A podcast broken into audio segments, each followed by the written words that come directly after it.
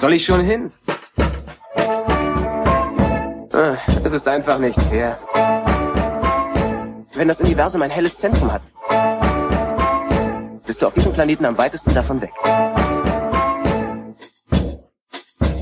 Blue Milk Blues. Hallo zusammen und willkommen zur 62. Ausgabe von Blue Milk Blues, dem monatlichen Star Wars Podcast mit wechselnden Gästen zu unserem liebsten Thema. Ich heiße Tobi. Heute wollen wir uns mit einem Thema auseinandersetzen, das mir sehr am Herzen liegt und zu dem ich eigentlich schon seit ewigen Zeit mal einen Podcast machen wollte. Ein Thema, das für viele von uns sicher irgendwie ein einschneidendes Erlebnis im Fan-Dasein war. Und das ist Episode 1, die dunkle Bedrohung. Wenn ich sage, dass es mir sehr am Herzen liegt, dann meine ich vielleicht vor allem, dass ich mir mal öffentlich so über meine Gefühle für diesen Film eigentlich äh, klar werden will und vielleicht so nach 22 Jahren äh, mal mit dem Erbe dieses Films äh, mich auseinandersetzen will oder wir uns auseinandersetzen wollen, denn ich habe mir dazu eine Gruppe eingeladen und kann mir eigentlich keine bessere Crew äh, vorstellen als meine heutigen Gäste, nämlich die, mit denen ich 1999 bei der Mitternachtspremiere war und mit denen zusammen ich eigentlich damals den ganzen Hype erlebt habe. Und es sind da Andi, Felix und Fabi. Herzlich willkommen. Hallo zusammen. Hallo. Hallo an alle. Ja, ähm, wir wollen das Ganze heute mal so von hinten aufrollen und da heute in grob vier Abschnitten drüber sprechen. Und zwar, wie waren das damals? So The Road to Episode One, der Hype damals, die Aufregung und ja, dann die Mitternachtspremiere und wie war's dann eigentlich? Ähm, waren wir damals begeistert? Waren wir damals enttäuscht? Äh, wie fand man den Film damals? Mm, und dann ist, also meine eigene Reaktion auf diesen Film ist, glaube ich, schon auch so ein bisschen mit der allgemeinen Rezeption von Episode 1 verknüpft. Äh, das heißt, wir wollen uns dann mal so ein bisschen auf die Rezeptionsgeschichte äh, konzentrieren. Wie ist der Film eigentlich so im Fandom wahrgenommen worden über die Jahre. Und dann am Ende wollen wir noch drüber reden. Und wie stehen wir eigentlich zu Episode 1 heute? Wie findet man den Film jetzt eigentlich? Dann steigen wir doch einfach direkt ein. Ja, äh, Road to Episode 1, Episode 1 habe ich gerade gesagt. Äh, wie war das damals alles? Ähm, ich muss sagen, ich krieg's schon alles gar nicht mehr so zusammen. Also ich habe jetzt nachgeschaut, ne, im September 98 haben sie den Titel bekannt gegeben, im November kam dann der erste Trailer, paar Tage später das dieses Anakin Vader Schatten Teaser Poster, äh, dann der zweite Trailer kam im März 99. Das hätte ich so alles überhaupt nicht mehr zusammengebracht und ich weiß ehrlich gesagt auch schon gar nicht mehr, wo ich den Trailer dann eigentlich damals gesehen habe und so. Ähm, Gibt es irgendwelche Sachen, wo ihr euch speziell dran erinnert? Also ich habe schon genauere Erinnerungen, zumindest teilweise, besonders an den Trailer. Also ich würde nochmal einen Schritt vorher ansetzen sogar, was mhm. wir auch nochmal mit erwähnen können, ist, dass wenn es heißt Road to Episode 1, da liegen natürlich die Special Editions noch davor, die 97 rausgekommen sind, die ganzen neuen Kennerfiguren, die zu der Zeit dann auch rausgekommen sind. Also der Hype um ein neues Star Wars wurde ja schon vorher damit angefacht und in den Special Editions, da waren wir ja auch alle zusammen drin, äh, einzeln in den Filmen und dann im Triple Feature äh, die Nacht durch waren wir ja auch drin und so. Ja. Ähm, und von daher ähm, ab 97 bis 99 war das ja quasi schon wieder neu angeheizt und davor war ja lange, lange Zeit kein Star Wars. Es gab ja nichts nach dem, äh, nach, nach Return of the Jedi und dann die Figuren auch eingestellt wurden und so war ja lange Zeit nix. Mhm. Und es, also ich weiß, ich erinnere mich sehr gut, wann ich den, den Teaser-Trailer das erste Mal gesehen habe. Ähm, das muss dann im, im November 98 gewesen sein. Es war ein Sonntagabend, ich war allein daheim, ich saß auf der Couch und hatte, ähm, damals, damals hatten wir noch NBC im, im Kabel. Und da habe ich ab und zu mal die, die Today Show angeschaut, so mit, mit Matt Lauer und Al Roker und, und ähm, Katie, weiß ich nicht mehr genau. Ähm, und das lief immer so mehrfach über den Tag und an dem Sonntagabend habe ich diese Sendung irgendwie laufen gehabt und, und saß so auf der Couch und die haben den Teaser-Trailer gezeigt. Das wusste ich auch überhaupt nicht in dem Moment. Also der, der war da plötzlich und ich saß allein da im Wohnzimmer und das erste Mal seit ja, wie viel Jahren auch immer neue, neue Star Wars Szenen plötzlich gesehen. Also dementsprechend war ich dann auch erstmal natürlich vollkommen umgehauen. Und dadurch, dass diese Sendung dann aber auch immer mehrfach wiederholt wurde, ich glaube, ich habe am nächsten Morgen wurde die nochmal wiederholt, da habe ich die dann aufgenommen, äh, weil ich dann ja wusste, da ist der, mhm. dieser Teaser-Trailer drin. Und dann wurden solche Trailer dann für die, für die Deutschland-Premiere auf Pro7 gezeigt.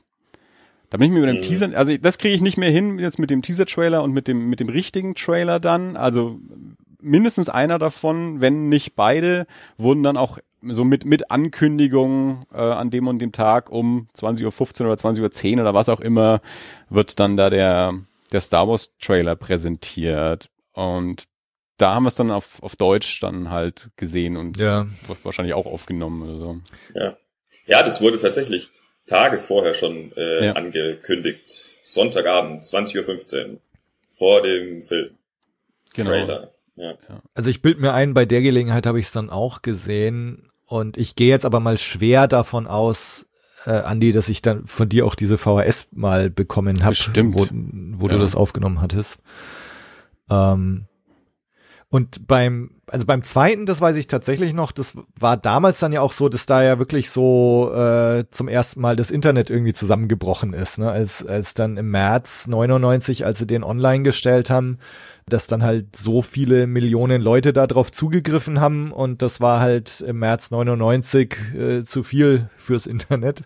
Ähm, und da habe ich ihn tatsächlich, das, das weiß ich noch, da habe ich ihn dann irgendwie äh, Quicktime-Player runtergeladen oder so und da konntest du dann irgendwie runterladen oder so. So, dann habe ich halt auch in der allerkleinsten Qualität, äh, weil für mehr hat irgendwie die Bandbreite oder der Festplattenspeicherplatz nicht gereicht oder so. Aber das war schon geil, dann den, oh, ich, jetzt habe ich ihn online und er ist hier bei mir und so äh, runtergeladen. Ähm, Genau, aber den, den ersten, den habe ich dann wahrscheinlich da auf, mhm. auf deiner VHS-Kassette gesehen. Und wann hast du gesagt, kam der, der richtige Trailer raus, dann 99? Äh, Im am 12. März 99. März. Ja. Weil dann, Felix und ich waren dann ja noch auf der Spielwarenmesse. Das muss dann eigentlich noch vorher ja. gewesen sein, weil die ist normalerweise im Februar, außer das hat sich jetzt in den letzten 20 Jahren irgendwie verschoben. Also mhm. in den mhm. letzten Jahren war es zumindest im Februar. Ich weiß, 99 wahrscheinlich auch. Da waren Felix und ich auf der Spielwarenmesse und äh, da wurden dann ja auch schon die Kennerfiguren präsentiert. Aha. Und dann haben wir da eben auch so eine, eine Führung mitgemacht, wo wir noch hier NDA unterschreiben mussten und so, dass man uns überhaupt hinter die Tür lässt, wo dann die, die Figuren auch auch zu sehen sind. Und da haben wir dann die Kennerfiguren das erste Mal gesehen und bei, bei Lego auch die, die Lego-Sets. Mhm. Ja, das war der einzige Grund, warum wir auf die Spielwarenmesse sind. Ja. ja, da hat äh, Felix äh, über gewerbliche Bekanntschaften Karten besorgt, weil man da ja eigentlich nicht reinkommt als Privatmensch. Aber wir haben uns da da reingekriegt. Da hatten wir uns sogar noch überlegt, ob wir extra in Anzug gehen, damit wir sehr seriös ausschauen, überall reinkommen. Ja, immer ein bisschen, ein bisschen ich glaube, ein bisschen auf. Oder so zu zweit, du warst ja, auf ja. den Schultern vom Andi äh, mit so einem langen Mantel. ja. Ja, ein bisschen anständig angezogen haben wir das schon, aber uns war auch klar, äh, dass der, der Typ, der uns dann da durchgeführt hat, dass dem auch klar ist, dass wir da jetzt keinen ja. dicken, dicken Vertrag abschließen werden und 20.000 Star Wars Figuren bestellen für unseren Laden, den es nicht gibt. Dieses Foto unter dem äh, Plakat während der Nachtpremiere, äh, das dürfte schon alles sagen und zeigen glaube nicht, dass wir das in die Shownotes packen können, das wäre mir doch zu unangenehm, aber wenn uns da einer gesehen das Foto hat, von uns drei war schon klar. Ja, ja. ja. ja. ja jetzt, jetzt müssen wir es ja fast veröffentlichen eigentlich. ja. Ich weiß aber nicht, wer es hat. Ich habe es die Tage mal gesucht. Ich also ich, ich habe ich hab's hier an der Wand hängen. Ja, genau. Was also ich, ich weiß jetzt weiß, gar nicht, ob ich das digital irgendwie ja, wahrscheinlich nicht. Ne? Nee, das war vor digital. Ja, ja. ja Außer du hast es mal eingescannt oder so, aber sonst nicht. Ja. Ähm, was, was ich auch noch weiß, ähm, es gab dann diese Mace Windu Vorabfigur. Genau. die auch bei der Spielwarenmesse irgendwie verteilt wurde an Menschen, die Verträge abgeschlossen haben. Also wir haben das gesehen, das, das, das Ding, aber natürlich die Finger nicht ranbekommen. Ähm, ich weiß gar nicht mehr, wo wir es dann her hatten. Wir haben es wahrscheinlich irgendwo bestellt oder so, aber wir haben die Figur dann ja, Ja. irgendwo auch noch aufgetrieben. Dann Also ich, vielleicht damals sogar beim OSWFC, würde ich jetzt fast kann denken. sein. Ich weiß auch nicht, wann das war, aber das war auf jeden Fall eben auch noch so. Also die kam äh, Ende Ende 98 auch schon.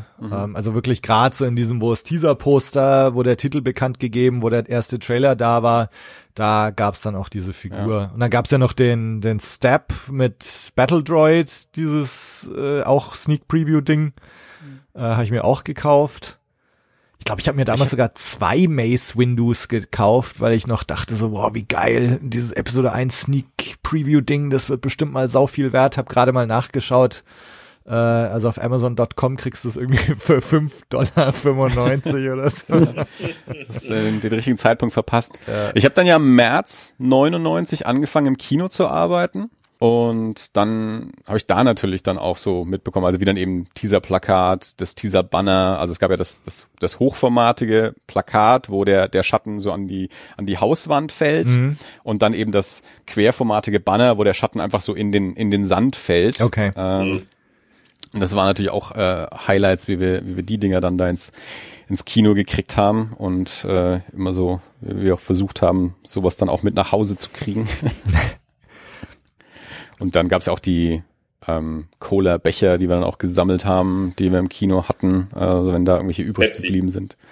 Ja, also nicht Coke, aber halt, ja, Pepsi. Äh, und Also meine Freundin, damalige Freundin, hatte dann auch im Kino, glaube ich, mal zwischenzeitlich gearbeitet und Ja. da gab's dann irgendwie, hatte sie dann irgendwie das Anrecht, glaube ich, jedenfalls hat sie da irgendwie zwei T-Shirt und ein Cappy mitbekommen, äh, die Ja, sie sie hat- mir dann gegeben hat. Sie hatte dann bei der, bei der Mitternachtspremiere, gab es ja so einen kleinen Merch-Stand, den sie gemacht hat. Ähm, da haben wir so ein bisschen, da, da habe ich mir damals irgendwie ein, Mauspad gekauft oder irgendwie sowas und, und, und so Zeug. Also da, da ja, gab es so einen kleinen Merch-Stand an, äh, an der Theke und, und sie hat da Genau, äh, und da habe ich ein, und ein. Watto-T-Shirt. Vielleicht war es auch nur das Watto-T-Shirt und ein Cappy. Naja, genau, aber ähm, also das sind so die die Hauptdinger eigentlich mit dem mit dem Poster, mit dem Trailer und und diese Mace Windu Sneak Preview Figur, an die ich mich erinnern kann. Ähm, und also was ich halt auch weiß, dass ich also ich habe diese Trailer so oft angeschaut, wie, wie es irgendwie nur ging. Äh, ich hatte mir dann aber vorgenommen, wirklich außer den Trailern überhaupt gar nichts zu konsumieren, äh, keine Artikel durchzulesen ähm, und habe da großen Bogen um alles gemacht, habe mir die ganzen Magazine alles gekauft, ähm, aber eben nicht nicht durchgelesen, ähm, bis dann, das muss irgendwann im im Mai 99 gewesen sein, ähm, also so kurz vor US-Start. Sind wir im, in Nürnberg im Müller gewesen und haben festgestellt, dass der neue Soundtrack schon da ist. Äh, und also der, der kam am 4. Mai 99 wurde der veröffentlicht. Da muss man natürlich nochmal dazu sagen, äh, ich weiß nicht, ob wir den deutschen Starttermin da schon gesagt haben, damals war es noch so, dass äh, deutliche Zeit dazwischen lag, zwischen dem US-Staat und dem und dem Deutschland-Staat. Also kam er bei uns, glaube ich, im August oder so raus und in den Genau. USA im, im Mai. Und das hat danach ja aufgehört. Das war dann ja so mit, mit Herr der Ringe hat, hat es dann eigentlich aufgehört. Und Da ging es dann los, natürlich auch durch die ganze Internetgeschichte, dass solche Filme dann weltweit zeitgleich gestartet sind. Ja. Aber bei Episode 1 war da eben noch ja deutlicher Abstand dazwischen. Aber Genau. der Soundtrack, äh, der war halt schon Ja. zu kriegen, weil da muss ja auch nichts übersetzt werden und so, nichts synchronisiert werden. Der wurde schon verkauft in Deutschland. Genau. Und ähm, und sag mal, zu dem Zeitpunkt ist es ja langsam auch wirklich auch immer ernster geworden mit dem meinem selbst äh, verhängten Medienverbot, weil dann halt so langsam auch, äh, also beziehungsweise na, ab Mai sind dann halt die ganzen Berichte aus USA dann so langsam reingetrudelt. Ähm, beziehungsweise genau, aber sag mal, ich habe halt davor gab es natürlich schon alle möglichen Berichte und Cinema Cover und und so weiter. Genau, da wir, ich glaube, wir waren sogar zu dritt in Nürnberg, ne? Ähm, Ja. und haben uns den da angehört. Und ich habe den halt angehört und auch bloß nicht die Bilder angeschaut, die da drauf waren oder die Titel. Und bin dann irgendwie beim letzten Lied angekommen und das ist ja dieser, dieser Kinderchor, äh, über den wir später vielleicht auch nochmal sprechen. Ähm, und ich hab so gedacht, Kinder, was ist, was ist das denn? Äh, und, und wollte halt hinten nur kurz draufschauen, ob da irgendwas steht, warum da jetzt so ein Kinderchor singt. Und äh, anstatt dass ich halt den letzten Titel anschaue, habe ich irgendwie, bin ich äh, drei Titel weiter vorne hingerutscht, äh, Qui-Gon's Noble End. Ähm, das ging aber wahrscheinlich ganz, ganz vielen so, äh, dass die äh, durch den Soundtrack da gespoilert wurden. Ähm, ich habe mich so geärgert. äh, in einem Moment der Unachtsamkeit. Äh, ja. Und dann wusste ich, dass Qui-Gon das Ende des Filmes nicht miterlebt. Ja, nicht äh, nur du. habe ich dann gleich rausposaunt, oder? Ja. Also ich glaube, ich habe es auch selber gelesen, äh, glaube ich. Ähm, aber wir haben uns dann auf jeden Fall drüber unterhalten. Auch, okay. Ja. Also, okay. Du hast ziemlich geflucht. ja. Was mir gerade noch eingefallen ist, es gab ja dann auch eben die, die Vanity Fair Ausgabe, wo Annie Liebowitz ähm, Fotos gemacht hatte vom Cast und so, was ja auch mit den neuen Filmen jetzt auch wieder fortgeführt wurde.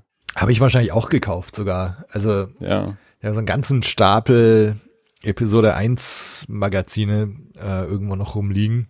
Mhm. Alle aufgrund meines Medienverbots nicht angeschaut. Und ich gehe mal fast davon aus, dass ich die dann nach dem Film auch nicht mehr angeschaut habe. ähm, also irgendwo liegt ein großer Haufen jungfräulicher äh, Magazine rum.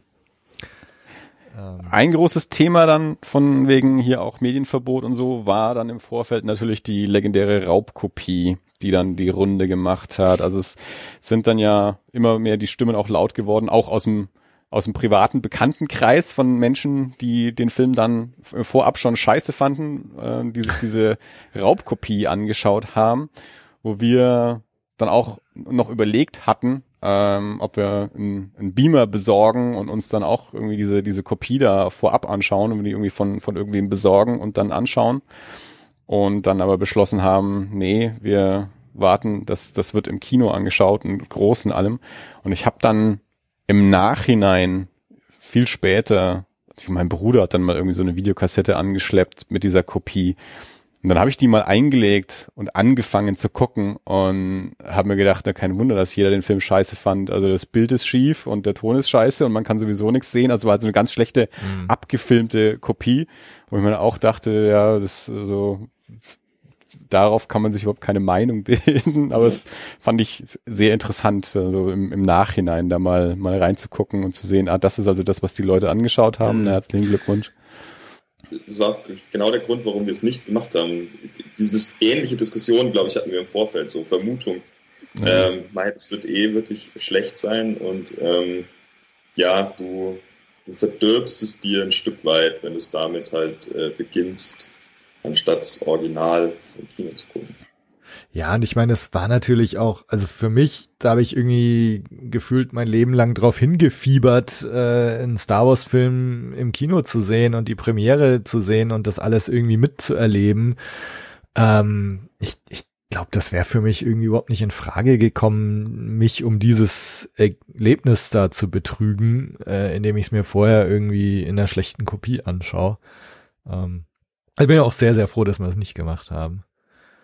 Ähm, Auf jeden Fall. Ich habe, weil ihr es vorhin auch ein bisschen davon hattet, äh, mit Erwartungen und so, und man hat äh, so lange nichts mehr, nichts mehr Neues gesehen gehabt. Ähm, ich, also bei dem Teaser und dann auch beim normalen Trailer, selbst am Fernseher, hatte ich schon so Gänsehaut, als das Lucasfilm-Logo hochkommt.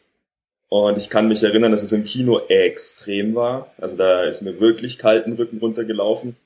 Und äh, selbst vorhin, ich habe den Film heute erst gesehen, äh, hier für den Podcast, auch wieder das Lucasfilm-Logo geht hoch und ich denke mir, boah, verdammt.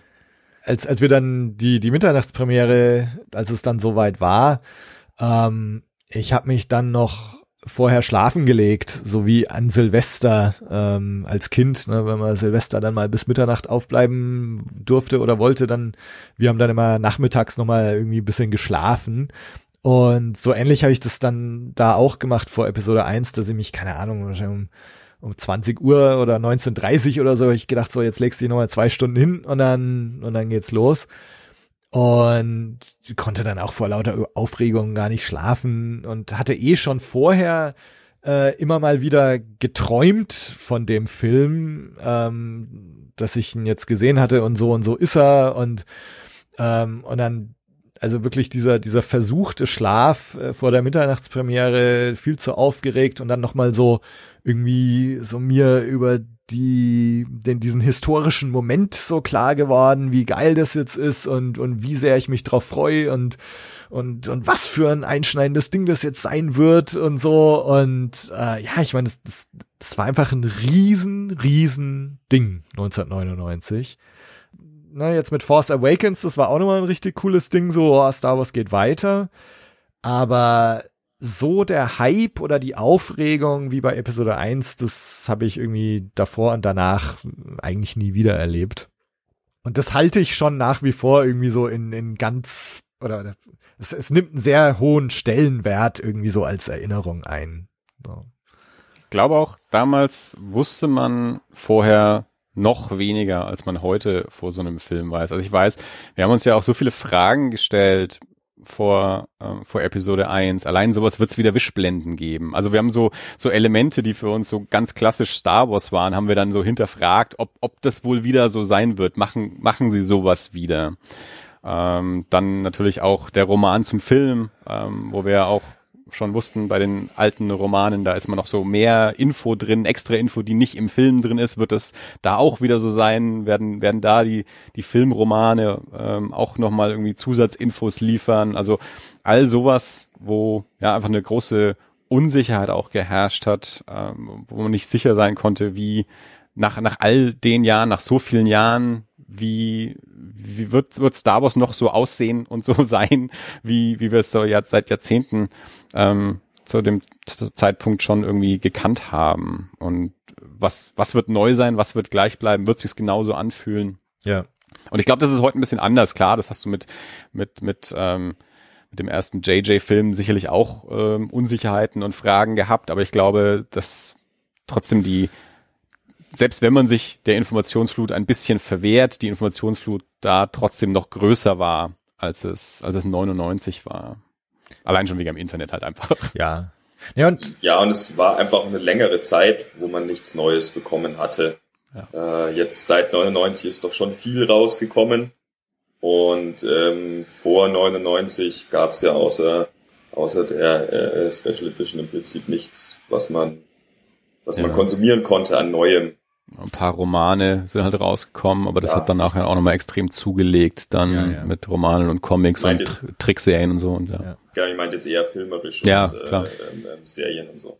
Ja, und ich meine, man muss dazu natürlich auch sagen, ähm, und da werden wir uns ja auch noch äh, drüber unterhalten nachher, ähm, man ist natürlich in gewisser Weise vielleicht auch ein bisschen verbrannt worden. Ne? Manche waren dann mega enttäuscht von Episode 1 Episode 2, Episode 3 ähm, oder vielleicht dann auch erst im Nachgang. Ne? Ähm, zumindest zu dem Zeitpunkt, wo dann äh, Force Awakens rauskam, äh, hat man schon auch eine eine große Portion Skepsis irgendwie gehabt, die da das hatten wir halt 1999 nicht, ne 99 da waren wir optimistisch und äh, unverbrannt ähm, und haben uns einfach nur drauf gefreut irgendwie. Äh, ich meine, natürlich, also ich weiß noch, wir haben auch drüber diskutiert, also diese Ankündigung, es wird einen ein Kind geben als Anakin, das fand ich auch scheiße damals, als das irgendwie angekündigt wurde.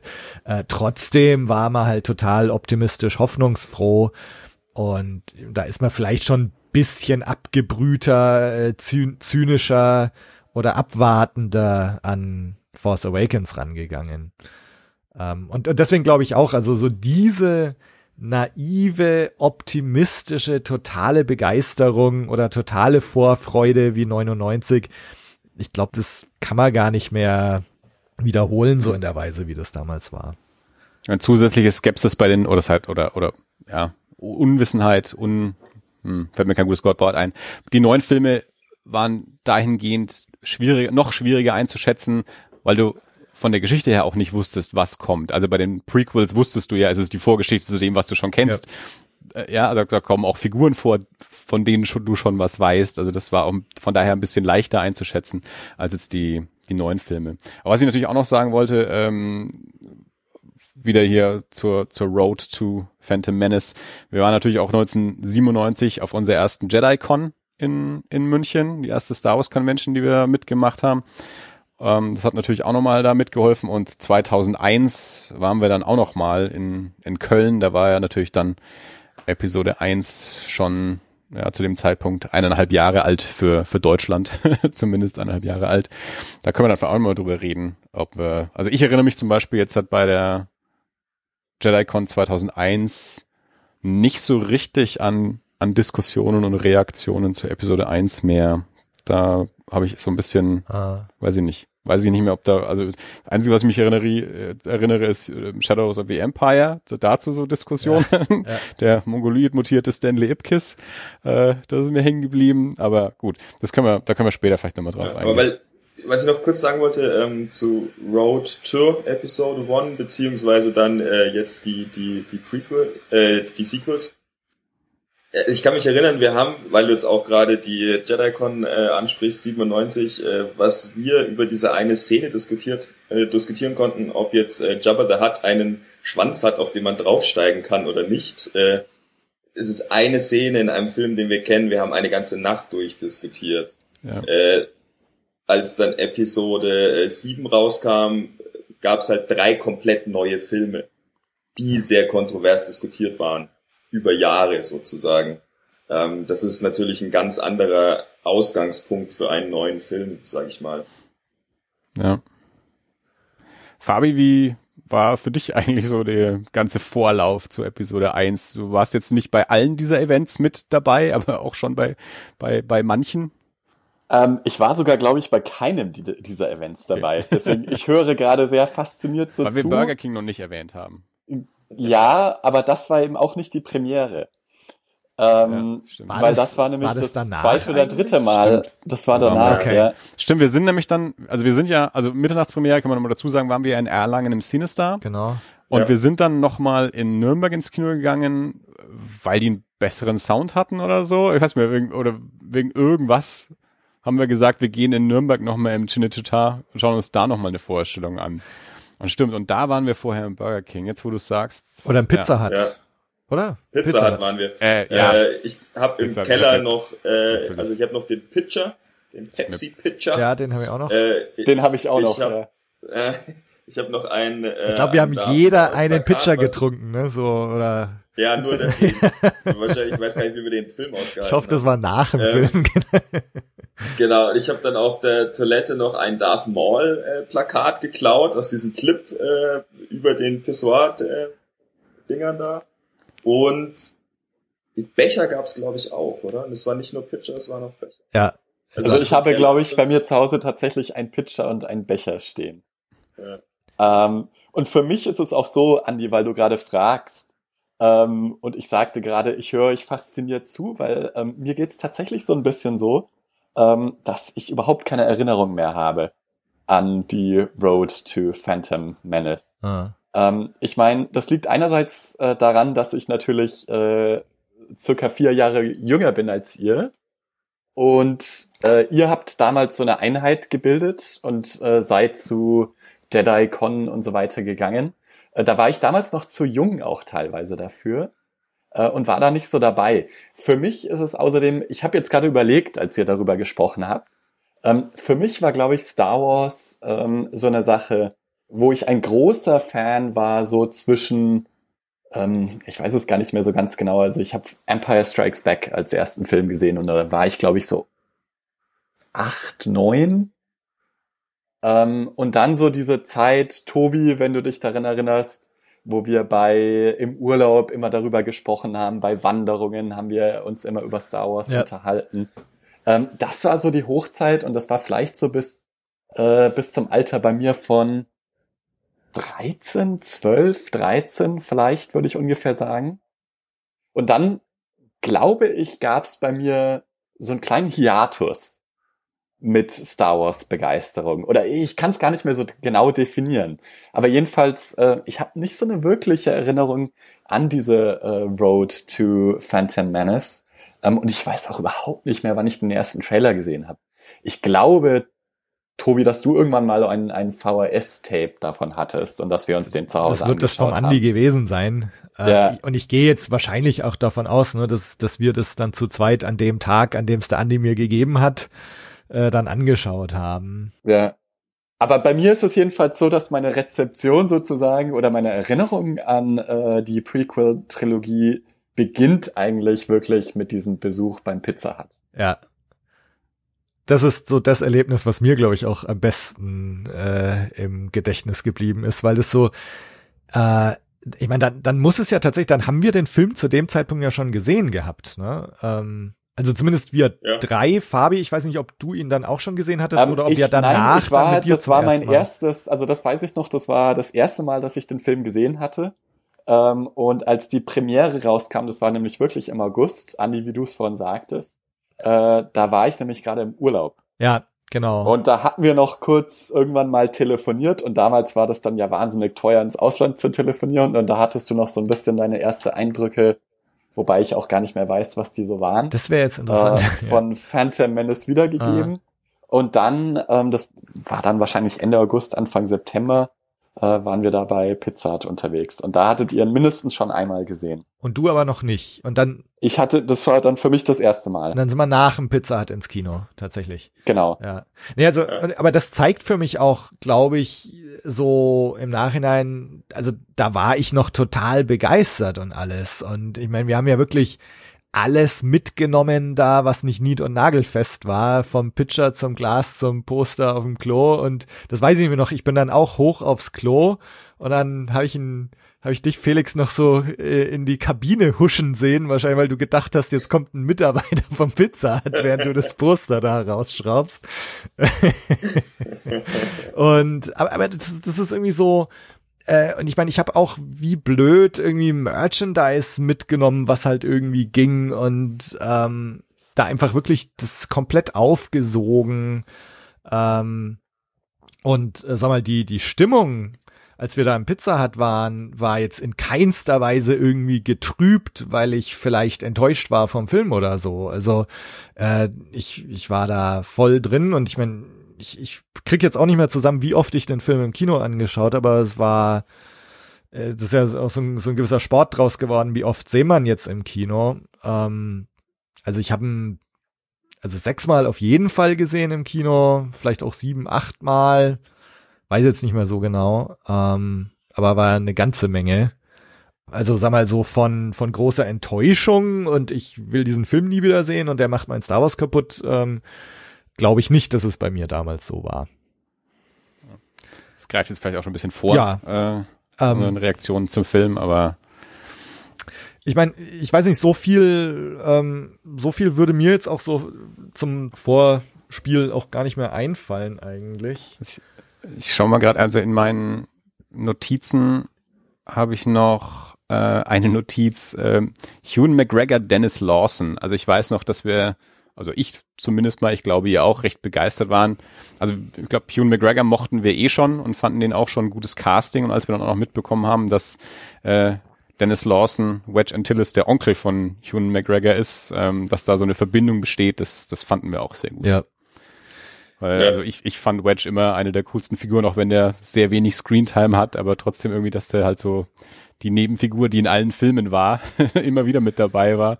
Ähm, das fand ich immer sehr sympathisch, diese, diese Figur und ja, diese, diese persönliche Verbindung dann auch aus den alten Filmen, den neuen Filmen über diese, über diese familiäre ähm, Verbindung. Das Ja. war eine sympathische Sache. Nicht nur das, man hat auch so irgendwie das Gefühl gehabt, dass gestandene Hollywood-Stars wie Ewan McGregor oder so ähm, tatsächlich begeistert sind, in Star Wars mitspielen zu dürfen. Ähm, und äh, auch äh, in Interviews glaubhaft dargestellt haben, dass sie halt seit Kindheit Fan sind und so weiter und das sprach uns halt voll aus der Seele. Also da waren wir ja so, Ja. ja klar, würden wir genauso machen. Ja. Ja, ich mein, Sam Jackson, äh, also Pulp Fiction war schon ein paar Jahre alt zu dem Zeitpunkt, also Ja. Sam Jackson war schon eine ne coole Sau. äh, dass der da mit dabei ist und, und Natalie Portman kannten wir auch schon ähm, aus, aus Leon der Profi und so. Also ja, das war schon, war schon auf jeden Fall eine, eine spannende Zeit da auch vorab zu sehen, wie, wie das Casting da aussieht, wer da alles Aber mit dabei Liam ist. Ja. Ja, ja. Bei mir tatsächlich mit dem Casting noch ist, ähm, irgendwann wurde ja auch dann angekündigt, es gibt jetzt einen kleinen Anakin. Ich weiß nicht, ob, ob dann schon klar war, Jake Lloyd wird das sein und äh, Jake Lloyd, wie alt war er? Jetzt acht Jahre alt oder sowas. Ähm, also da die Ankündigung hat bei mir erstmal so ein Unbehagen ausgelöst, weil ich bei den Young Indiana Jones Chronicles ähm, gab es ja auch diesen achtjährigen Indiana Jones und dann den 18-jährigen ähm, Sean Patrick Flannery Indiana Jones. Und den achtjährigen konnte ich nicht ausstehen irgendwie. Den, den fand ich so, so vorlaut und redet so schlau daher, so altklug und ich fand das furchtbar. Und ich hatte da irgendwie so ein bisschen, das war ja auch von Rick McCallum produziert ähm, und hatte da schon eben die Befürchtung so, oh Gott, George Lucas und Rick McCallum, äh, wenn, wenn die finden, dass dieser junge Indiana Jones gut ist, dann sehe ich schwarz äh, für den Anakin. Also das war tatsächlich so die Befürchtung, an die ich mich erinnere, mit der ich in diesen Film reingegangen bin. Ansonsten fand ich auch äh, Casting alles super und, und fand's mega, dass jetzt Liam Neeson und Ewan McGregor und Natalie Portman dabei sind. Das mit dem Jungen ging mir ja anders auch schon bei Indiana Jones. Mhm. Also ich, ich, ich, ich mochte ja auch da die, die Episoden mit dem Kleinen auch. Also die, die Schwierigkeit hatte ich da Ich glaube, da, genau darüber haben wir uns damals ja, auch ja, klar. Ja, natürlich. ja. Ähm, ja. Ich, ich wollte es gerade sagen, wir haben nämlich genau über das Thema gesprochen und ich weiß auch, dass ähm, ich damals gesagt habe, ich habe ein Problem mit Kinderstars, also mit, mit Kinderhauptdarstellern. Äh, das ist nicht mein Ding. Äh, deswegen hatte ich auch äh, Probleme im Vorfeld schon damit, dass es so ein junger Anakin ist. Ich weiß, ich habe auch damals gesagt, ich hatte mir gehofft, wir steigen etwas später ein, ja. dass er vielleicht schon in seinen Teens ist oder so. Mm, Und jetzt äh, kurz vorgreifend auf später. Ich weiß nicht, ob ich es damals schon habe, aber tatsächlich inzwischen habe ich sozusagen meinen Frieden damit gemacht. ich hatte heute tatsächlich durchaus auch Spaß äh, mit dem jungen, jungen Anakin. Altersmilde. Also Ähm, Vielleicht? glaube sogar, das muss so sein. Ähm, aber da, da kommen wir, kommen wir gleich Ja. noch drauf. Was sonst vorab noch, noch gut und spannend war, Drew Struzan hat Filmplakate gemacht. Ja, Das fanden wir auch sehr spannend und, und gut, dass da auch eine, eine Brücke geschlagen wird. Er hat jetzt nicht die Originalplakate zu den Originalfilmen gemacht, aber hat dann später ähm, auch Plakate zu den Originalfilmen gemacht und natürlich auch die, die Steven Spielberg-Verbindung hier. Das, das fanden, also, das, also mochten wir ja sowieso alles, dieses George Lucas, Steven Spielberg-Universum. Das mochten, ne, war ja, war ja eh klar, Indiana Jones und, und alles drum und dran. Und da gehörten natürlich John Williams und Drew Struzan damals auch schwer mit dazu. also dem Drew Struzan, dem traue ich jetzt noch hinterher. ne? Das, äh, Also das ist auch ist mir jetzt diese Woche auch noch mal klar geworden, dass das auch ein Verbrechen an der neuen Trilogie ist, dass die keine Drew Struzan Plakate Ja. hat. Also dass, dass John Williams mit dabei ist. Also ohne John Williams wäre es sowieso nicht gegangen, glaube ich. Also selbst Michael Giacchino wäre wahrscheinlich dann der der nächste gewesen für einen JJ-Film, der der es hätte übernehmen können, der dann auch den Rogue One Soundtrack gemacht hat. Aber nichtsdestotrotz, Jo- John Williams ist natürlich ein also der macht der macht fast 50 Prozent von diesen Filmen aus. Also wenn man sich, Mhm. es gibt ja diesen, es gibt ja diesen Original-Trailer zum, zum ersten Film, wo es die, die John Williams Musik noch nicht gibt. Und wenn man sich diesen Trailer mal anschaut, dann ist das halt irgendein trashiger, billiger Sci-Fi-Film. Aber dann durch diese epische Musik wird das natürlich auf eine ganz andere Ebene gehoben. Also das war super wichtig, dass John Williams da auch wieder den Soundtrack äh, in der Prequel-Trilogie macht. Und die, die Drew Struzan-Plakate waren dann eben auch nochmal so ein, so ein, so ein i-Tüpfelchen auf dieser ganzen Angelegenheit, dass das Ganze auch ähm, ja vertraut sich angefühlt hat, dass es sich irgendwie, ja, das hat das Ganze auch legitimisiert irgendwie. Also dass das Hand und Fuß hat, dass es auch wirklich Star Wars ist, dass da eben so viele Elemente wieder mit zusammenkommen, die für Star Wars Fans gesagt haben, ja, das ist wirklich Star Wars. Nicht nur, weil George Lucas das irgendwie macht, sondern weil eben auch solche anderen Elemente wie Drew Struzan Plakate da irgendwie mit dazukommen. Und das war, also ich, man müsste jetzt mal nachforschen, aber mir kommt es fast so vor, als wäre dann tatsächlich Episode 3 so der letzte größere oder große Kinofilm gewesen, für den Drew Struzan noch äh, Plakat gemacht hat, weil Ich glaube, Harry Potter Plakat hat er ah, noch gemacht. okay, ja, ja. Okay. Ähm, das ging ja dann auch noch Stimmt. eine Weile. Ja. Und ja, aber es ist, also Drew Struzan, das ist eine, eine, tatsächlich eine traurige Geschichte, um hier mal kurz einen Schlenkerer auch zu machen. Irgendwann haben Hollywood Studios einfach aufgehört, äh, illustrierte Plakate zu machen, weil sie sich gesagt haben, ähm, das lässt sich besser verkaufen und beziehungsweise da stecken teilweise auch die die amerikanischen ähm, Ketten wie wie Target und Walmart oder so dahinter, die dann da Vorgaben machen und sagen, ein DVD-Cover muss so und so aussehen, dass wir es verkaufen können. Da muss der Hauptdarsteller drauf sein, ein Foto, damit man ihn auch erkennt, da muss der Name draufstehen. Und ähm, das hat sich dann eben auch auf auf ähm, Plakate übertragen. Und es gibt die Anekdote, also das ist eine wahre Geschichte von äh, Guillermo del Toro, der auch großer Drew Struzan-Fan ist, der für für die Hellboy-Filme ähm, Drew Struzan engagiert hat, um Plakate zu machen und das auch selbst bezahlt hat, weil das Studio nicht bereit war, das zu bezahlen. Also er hat Drew Struzan aus eigener Tasche bezahlt, Plakate dafür zu machen und das Studio hat sich aber geweigert, diese Plakate zu benutzen. Sie haben dann eben andere Plakate äh, dafür genommen. Und das zeigt eben auch natürlich die Auftragslage ähm, von Hollywood-Seite aus hat da einfach ist einfach veräppt. äh, und ähm, ja, deswegen sehen wir auch keine Drew Struzan-Plakate mehr. Ja, du hast dann ja schon, ich meine, das war ja dann bei Episode 1 schon so, die, die VHS, äh, ich habe sie neulich auf Twitter auch nochmal gepostet. Mhm. Das sind dann diese Photoshop-Dinger, ne, wo sie die paar Köpfe irgendwie äh, zusammenklöppeln und, Ja. und dann, das ist es dann. Das ist so schade, aber, aber gut. Ansonsten, also Mitternachtspremiere, ähm, Ich habe ja dann, wie gesagt, zu dem Zeitpunkt im, im Kino gearbeitet, von daher konnte ich es organisieren, dass wir auch gut an Karten rangekommen sind. Äh, es ist natürlich dann damals, äh, ist man ja zum, zum Kartenkauf noch direkt ins Kino gegangen. Man saß nicht wie heute vor dem Rechner und hat gewartet, dass der Vorverkauf losgeht und man sich schnell Online-Karten sichern kann, sondern damals hieß es dann noch, an dem und dem Tag startet der Vorverkauf und dann standest du halt zur Öffnungszeit vor dem Kino ähm, und dadurch, dass ich im Kino gearbeitet habe, konnte ich halt schon äh, vor der Öffnungszeit im Kino sein. Äh, wurde dann also schon schon reingelassen ähm, und äh, ko- konnte uns schon, ich weiß gar nicht mehr, wie viele Karten ich damals gekauft habe, wir waren ja ein paar Leute, dann irgendwie da die die Karten gekauft und mit den Karten in der Tasche bin ich dann runter und habe die die Tür für die Allgemeinheit geöffnet, die dann äh, an die Kasse ich glaube, wir saßen auch wirklich Mittelreihe Mitte, ne? Ähm, Ja, ja. ja. Ja. Ähm, Wie war das denn eigentlich damals in Deutschland? Also zum Beispiel beim Kartenvorverkauf. Äh, war das dann auch so, dass da damals wirklich die Hundertschaften vor dem Eingang des Kinos gewartet haben? Also Hundertschaften waren es nicht, aber da standen schon einige Leute, ja. Also waren schon. Also zumindest gab es keine Schlangen, die da gezeltet haben und äh, übernachtet haben. Aber Na, das nicht, nee. Was halt auch wieder irgendwie zur Legendenbildung beiträgt, ne? weil du hast das aus USA ja, ja. alles mitbekommen, ne? dass da die Leute wieder zwei Tage vom Kino gezeltet haben und so. Äh, saugeil. Ähm, das war bei uns etwas einfacher.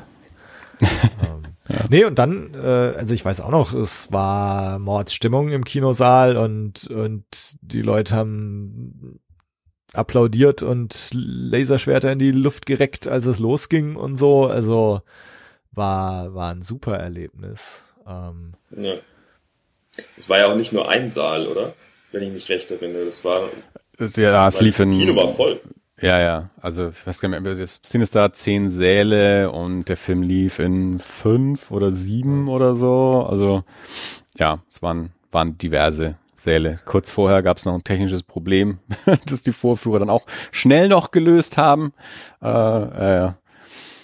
Es ging alles gut. Ja, ich weiß noch, wir hatten dann auch ähm, im Kino ähm, Pepsi-Dosen. Es gab ja dann äh, ge- designte Dosen hier, Pepsi, 7 Up ähm, und so, die wir, die haben wir palettenweise im Kino gehabt, also gesponsert halt, die wir dann halt an die an die Zuschauer verteilen konnten und wir als Mitarbeiter uns die Paletten auch nach Hause getragen haben. ja, aber gratis Getränke und coole Dosen. Ja. ich glaube, ich habe tatsächlich noch eine Darth Maul Dose auch bei mir im Schrank stehen irgendwo. Also das, Ich müsste auch noch was irgendwo haben. Aber allein das, in einem Kino zu sein, fünf, sechs, sieben, acht Säle schauen den gleichen Film, keiner hat den Film vorher gesehen, alle sind super hype. Und vorher war schon einfach ein, ein, ein Bienenstock überall. Jeder hat geredet und es hat gebrummt. und danach ja noch viel krasser. Ähm, also das war das ist ein richtiges Adrenalinerlebnis. Das, ähm, Ja. das Ja. ist halt, das hast du nicht so schnell wieder. Das ist jetzt nicht so schnell reproduzierbar. Nee, nee. Und was ich noch weiß, ähm, also das Frankenfernsehen war da und unser Kumpel Uwe hat Leute interviewt und äh, mich hat er dann eben auch gefragt, so frisch nach dem Film, wie fand ich ihn denn jetzt? Und da war meine Antwort, glaube ich, tatsächlich, äh, keine Ahnung, ich muss ihn nochmal sehen. Äh, das ist vermutlich nicht gezeigt worden im Frankenfernsehen, weil das war ihnen wahrscheinlich nicht spektakulär genug, diese Reaktion. ähm, das war aber tatsächlich so meine, meine ganz ernste Reaktion. Also ich war jetzt nicht total begeistert, dass ich vor lauter Begeisterung mich nicht mehr eingekriegt habe oder ne, dann hätte ich schon gesagt, Alter, das Beste, was ich jemals gesehen habe. Ähm, und ich fand ihn aber auch nicht scheiße, sondern ich, ich war irgendwie, ich musste es erstmal sacken lassen. Also ich war, war tatsächlich noch so voller Adrenalin irgendwie und äh, musste das dann erstmal verarbeiten. Und dann kam aber schon die Begeisterung. Also wie gesagt, ne, dann, keine Ahnung, bestimmt noch sechs, sieben Mal ins Kino gerannt. Ähm, und beim Pizza hat alles mitgenommen, was ging. Aber so die Ursprungsreaktion war tatsächlich so überwältigt und ja, erstmal sacken lassen, erstmal einordnen. Ging's euch da ähnlich? Wisst ihr noch, wie das war? Also für mich war, de, war die, der erste Besuch, also es war ja ein bisschen später. Ich habe ja diesen Hype, den ihr jetzt mitbekommen habt mit der Mitternachtspremiere, den habe ich so nicht mitbekommen. Ähm, bei mir war es dann ähnlich, dass ich, also ich rekonstruiere eher so ein bisschen, als dass ich jetzt wirklich genau weiß, wie mein erstes Erlebnis des Films war. Ähm, also ich weiß auch, dass ich danach, äh, ich war ungefähr fünf oder sechs Mal im Film damals. Und ich kann mich zumindest nicht dran erinnern, dass ich besonders negative äh, Emotionen gegenüber dem Film hatte. Also ich meine, im Detail, da können wir uns nochmal, äh, werden wir uns sicherlich gleich drüber unterhalten. Aber im Großen und Ganzen war das schon ein positives Erlebnis, wobei sich für mich das jetzt einfach vermischt, auch einfach dieses Event dann doch, auch wenn es bei mir zeitversetzt und nicht mehr ganz so spektakulär war wie bei euch, trotzdem dieses Event des äh, Star Wars Film sehens und einen neuen Star Wars Film sehen und wie ich eigentlich den Film fand. Also das eine hat sich bei mir über das andere so sehr geschoben, ähm, dass ich nicht mehr so richtig sagen kann, wie ich den Film eigentlich fand. Aber eins kann ich auf jeden Fall sagen, nämlich, dass ich auf jeden Fall irgendwie nicht äh, negativ aus dem Film rausgegangen bin. Also das auf keinen Fall. Und als heißer Natalie Portman-Fan rausgegangen. Schon reingegangen mit dem Ja, das in den kann Ritter. auch sein. Klein, äh, das glaube, weiß ich nicht. Ich glaube nicht. Aber gut, da können wir uns gleich nochmal drüber. Da, das habe ich anders in Erinnerung, Fabi, aber gut. ähm, bei mir, wie war's? Ich glaube tatsächlich, dass die Eindrücke, die ich heute beim Gucken hatte, immer noch ähnlich sind zu denen, die ich damals hatte. Ah. Und ich weiß, ich bin damals aus dem ersten Mal schauen rausgegangen und war einfach vollkommen überfahren und überwältigt, ähm, weil es natürlich total bildgewaltig war, viele neue Eindrücke, ganz neues Star Wars, was man noch nicht gesehen hatte, aber eben auch zwei, drei Elemente, ja, da musste man dann schon mit viel äh, Fan-Euphorie drüber hinwegsehen, so. Und so geht's mir jetzt immer noch im, im, im Prinzip. Also ich bin damals raus aus dem Film und war auf jeden Fall begeistert. Aber hatte schon irgendwie so einen kleinen Mann im Hinterkopf, der Vorbehalte hat. Weißt du noch, was das war? Oder, oder willst du da drauf kommen, wenn wir jetzt. Da können wir gern später Okay. drauf zurückkommen, weil, wie gesagt, es sind im Prinzip dieselben Ja. Dinge, die mich jetzt immer noch Ja. so ein bisschen äh, stören. Andi, wie ging's dir? Also ich weiß genau meine allererste Reaktion direkt nach dem Film, als der Abspann zu Ende war. Hinter mir saß der Olli, so mein, mein damaliger Gitarrenlehrer, der ein alter Schulfreund von meinem Bruder war. Das heißt, der ist so vier Jahre älter als ich. Also den kannte ich jetzt auch privat, nicht nur, weil er mein Gitarrenlehrer war. Und dem hatte ich auch Karten besorgt, wahrscheinlich. Sonst wäre er nicht hinter mir gesessen. Und Abspann war zu Ende und ich habe mich umgedreht zu ihm. Wir haben uns angeschaut und haben beide gesagt, weil im, im Vorfeld eben diese negativen Kritiken auch waren, auch mit dieser Raubkopie und viele gesagt haben, es ist nicht Star Wars und so. Und wir haben uns umgedreht, haben uns angeschaut und beide gesagt, also wenn das nicht Star Wars war, dann wissen wir auch nicht. Also wir haben es so empfunden gehabt, dass das, ja, das ist ein Star Wars Film, ganz klar. Also da passt, das, das stimmt so, das gehört so, das ist richtig so, was da gerade auf der Leinwand passiert ist. Also da ist jetzt nichts falsch dran gewesen. Ähm, das war so die, die allererste Reaktion. Und ich erinnere mich ehrlich gesagt nicht an irgendwas, dass ich das in irgendeiner Weise dann revidiert oder, oder noch irgendwie qualifiziert hätte oder so. Also das ist das, was mir hängen geblieben ist. Ich habe den Film fünfmal im Kino gesehen. Ähm, ich habe wahrscheinlich nicht alle Mal davon bezahlt. Dadurch, dass ich auch im Kino gearbeitet habe, ähm, hat sich natürlich für mich auch dann die Gelegenheit irgendwann ergeben, dann, dass ich halt Filme auch gratis sehen konnte. Deswegen habe ich den wahrscheinlich dann, ich glaube, wir haben dann auch eine Mitarbeitervorstellung irgendwann mal gemacht davon und so. Ähm, aber also das wir machen das jetzt heute nicht. Äh, ich fände es jetzt auch noch ganz spannend, dann, aber da kriege ich natürlich auch die, die Historie nicht mehr so her, wie das dann bei, bei Teil zwei und Teil drei war. Ja. Da wird meine, meine Erinnerung nämlich immer vager, äh, weil der, der, das ganze, dieser ganze Vorlauf nicht der gleiche war wie bei Episode ja. eins und weil ich die dann tatsächlich auch seltener gesehen habe. Also ich habe die drei Teile habe ich gesehen in der Anzahl Teil eins fünfmal im Kino, Teil 2 dreimal im Kino und Teil 3 einmal im Kino. Und ich glaube, ich habe Teil 3 seitdem auch nicht mehr gesehen. Ich glaube, mhm. den habe ich tatsächlich nur einmal gesehen, glaube ich. Ähm, und aber ja, äh, wir sind bei, bei Episode 1 heute. Also bei mir ist die Erinnerung, wenn ich jetzt sage, äh, was ist meine Erinnerung an den ersten äh, Besuch von Star Wars im Kino, äh, an das erste Mal sehen von Star Wars im Kino, dann ist es bei mir also woran, woran ich mich erinnere, ist, dass ich extrem beeindruckt und so richtig so in Ehrfurcht war, als man zum ersten Mal Nabu richtig gesehen hat. Also das heißt einmal so die Städte der, diese Unterwasserstadt der Gangens und dann aber vor allem, als man die, die eigentliche Stadt äh, so richtig sieht. Und das ist, glaube ich, so die einzige Erinnerung, die ich so wirklich ganz, ganz konkret habe. Ähm, Wobei das auch ganz interessant ist, dazu sage ich vielleicht dann später nochmal was, ähm, dass mich diese Welten also schon total fasziniert haben. Also ich weiß, dass ich, ich habe dann irgendwann, äh, es gab dieses äh, Galactic Battlegrounds, hieß es, glaube ich, Spiel, was so wie äh, Warcraft und Starcraft so ein, so ein Strategieaufbauspiel war im Star Wars Universum und ähm, da hast warst dann und, an, auch auf Nabu und hast dann da irgendwie die Verteidigungslinien aufgebaut, äh, bis dann die Druidenarmee kam und so. Und da weiß ich noch, dass ich da irgendwie das Gefühl hatte, nachdem ich das gespielt habe, dass ich jetzt irgendwie noch mehr drin bin in der Materie oder in diesem Film. Also ich erinnere mich, dass es bei mir doch auch äh, trotz aller Begeisterung irgendwie immer noch so, so, so ein bisschen so das letzte etwas gefehlt hat, dass ich jetzt komplett überzeugt bin. Ähm, und ich weiß noch, dass dann der Filmroman, der hat dann noch so ein bisschen dazu beigetragen und dann eben dieses Spiel.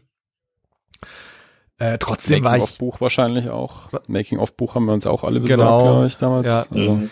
Und, äh, und dann war ich schon drin. Also es gab so ein paar Sachen, die mir damals von Anfang an nicht gefallen haben. Das war äh, die Tatsache, dass Anakin C3PO gebaut haben soll.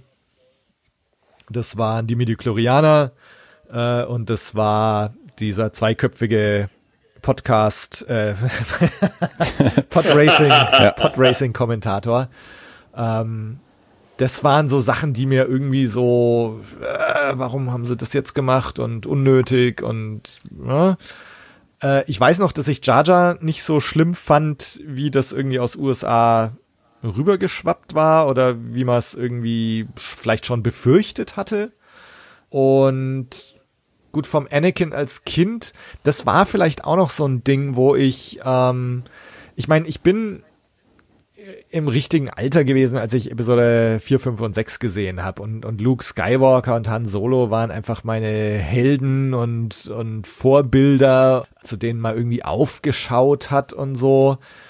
Äh, und mit denen du mitgefiebert hast und mit denen du dich identifiziert hast. Und für mich, ich hatte immer so ein Problem damit, so ein Kind in Star Wars zu haben und dann eben ein Kind irgendwie in, in so einer großen Rolle. Und genau, ne, Mr. Plinkett geht's ja auch so drum, wer ist eigentlich der Hauptcharakter äh, in, in diesem Film und so. Ist es Anakin? Ist es Obi-Wan? Keine Ahnung.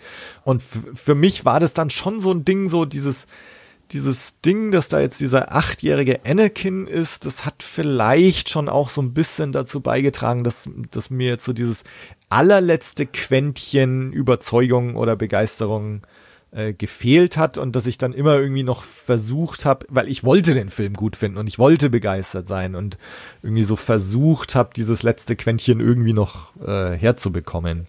Also ich war von vielen Dingen total begeistert, äh, von der Musik, von, von dem Duell gegen Darth Maul, vom Jedi-Rat irgendwie auch. Äh, und also es gab ganz, ganz viele tolle Sachen.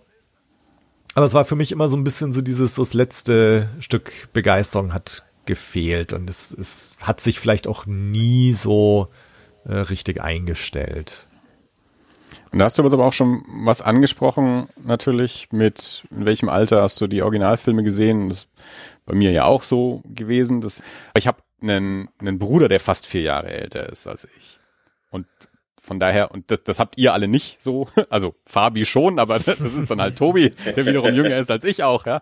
Aber das macht was aus, wenn du einen, und Fabi hat die Erfahrung wahrscheinlich auch gemacht, wenn du einen älteren Bruder hast, der dich mit, mit, mit Musik, mit Filmen und sowas dann halt auch in, äh, in Verbindung bringt, in, in Berührung bringt.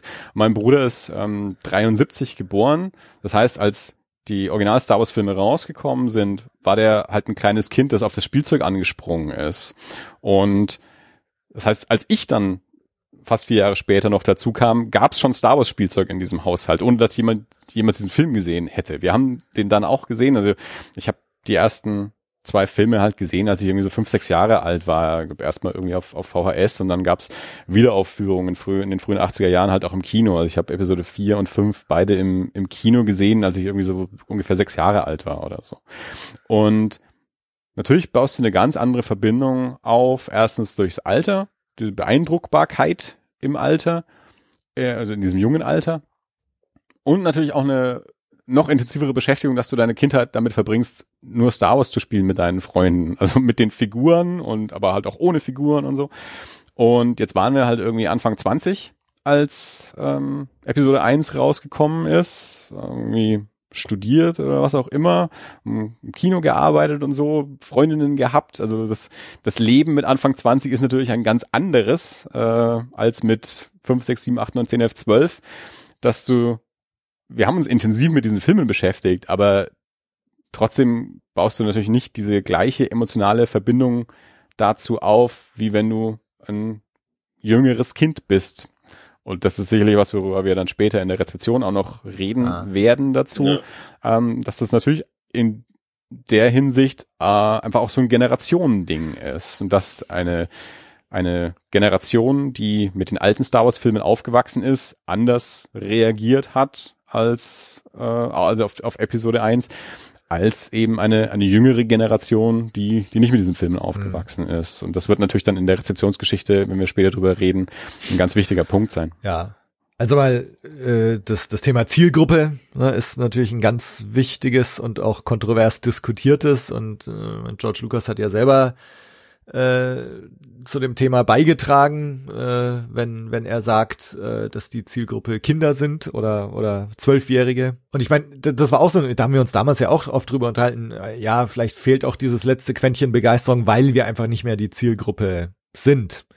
Ähm, ich habe dann auch mich selber hinterfragt, so ne, vielleicht vielleicht bin ich jetzt einfach auch zu alt, dass ich so eine Begeisterung nicht mehr empfinden kann. Äh, wobei ich da, sag mal, zwei Jahre später mit dem Herrn der Ringe auch eines Besseren belehrt wurde. Also ich, ich war definitiv noch in der Lage, mich für Sachen zu begeistern und in Sachen reinzusteigern und so. Ähm, Und äh, also lag es tatsächlich eigentlich nicht an mir. Ja. Nee, aber der, der Film war, also Herr der Ringe war dann eben auch nicht mehr für Sechsjährige. Also da ist natürlich da dann auch wieder der Unterschied. Ja, Ja, genau. Ähm, auf der anderen Seite ist halt die Sache, die, die Frage, ne, äh, wenn man jetzt sagt für Sechsjährige, äh, George Lucas selber hat dann irgendwann mal was von Zwölfjährigen erzählt, wobei wahrscheinlich hat er da, gibt's wahrscheinlich verschiedene Interviews, wo er auch verschiedene Sachen sagt. Ähm,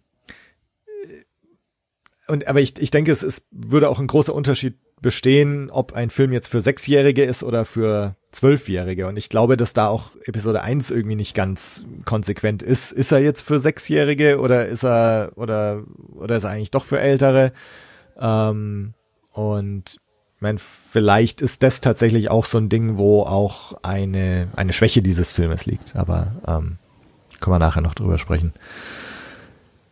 Fabi, du hattest noch irgendeine Natalie Portman Story auf Lager. Was, äh, was wolltest du uns da noch erzählen?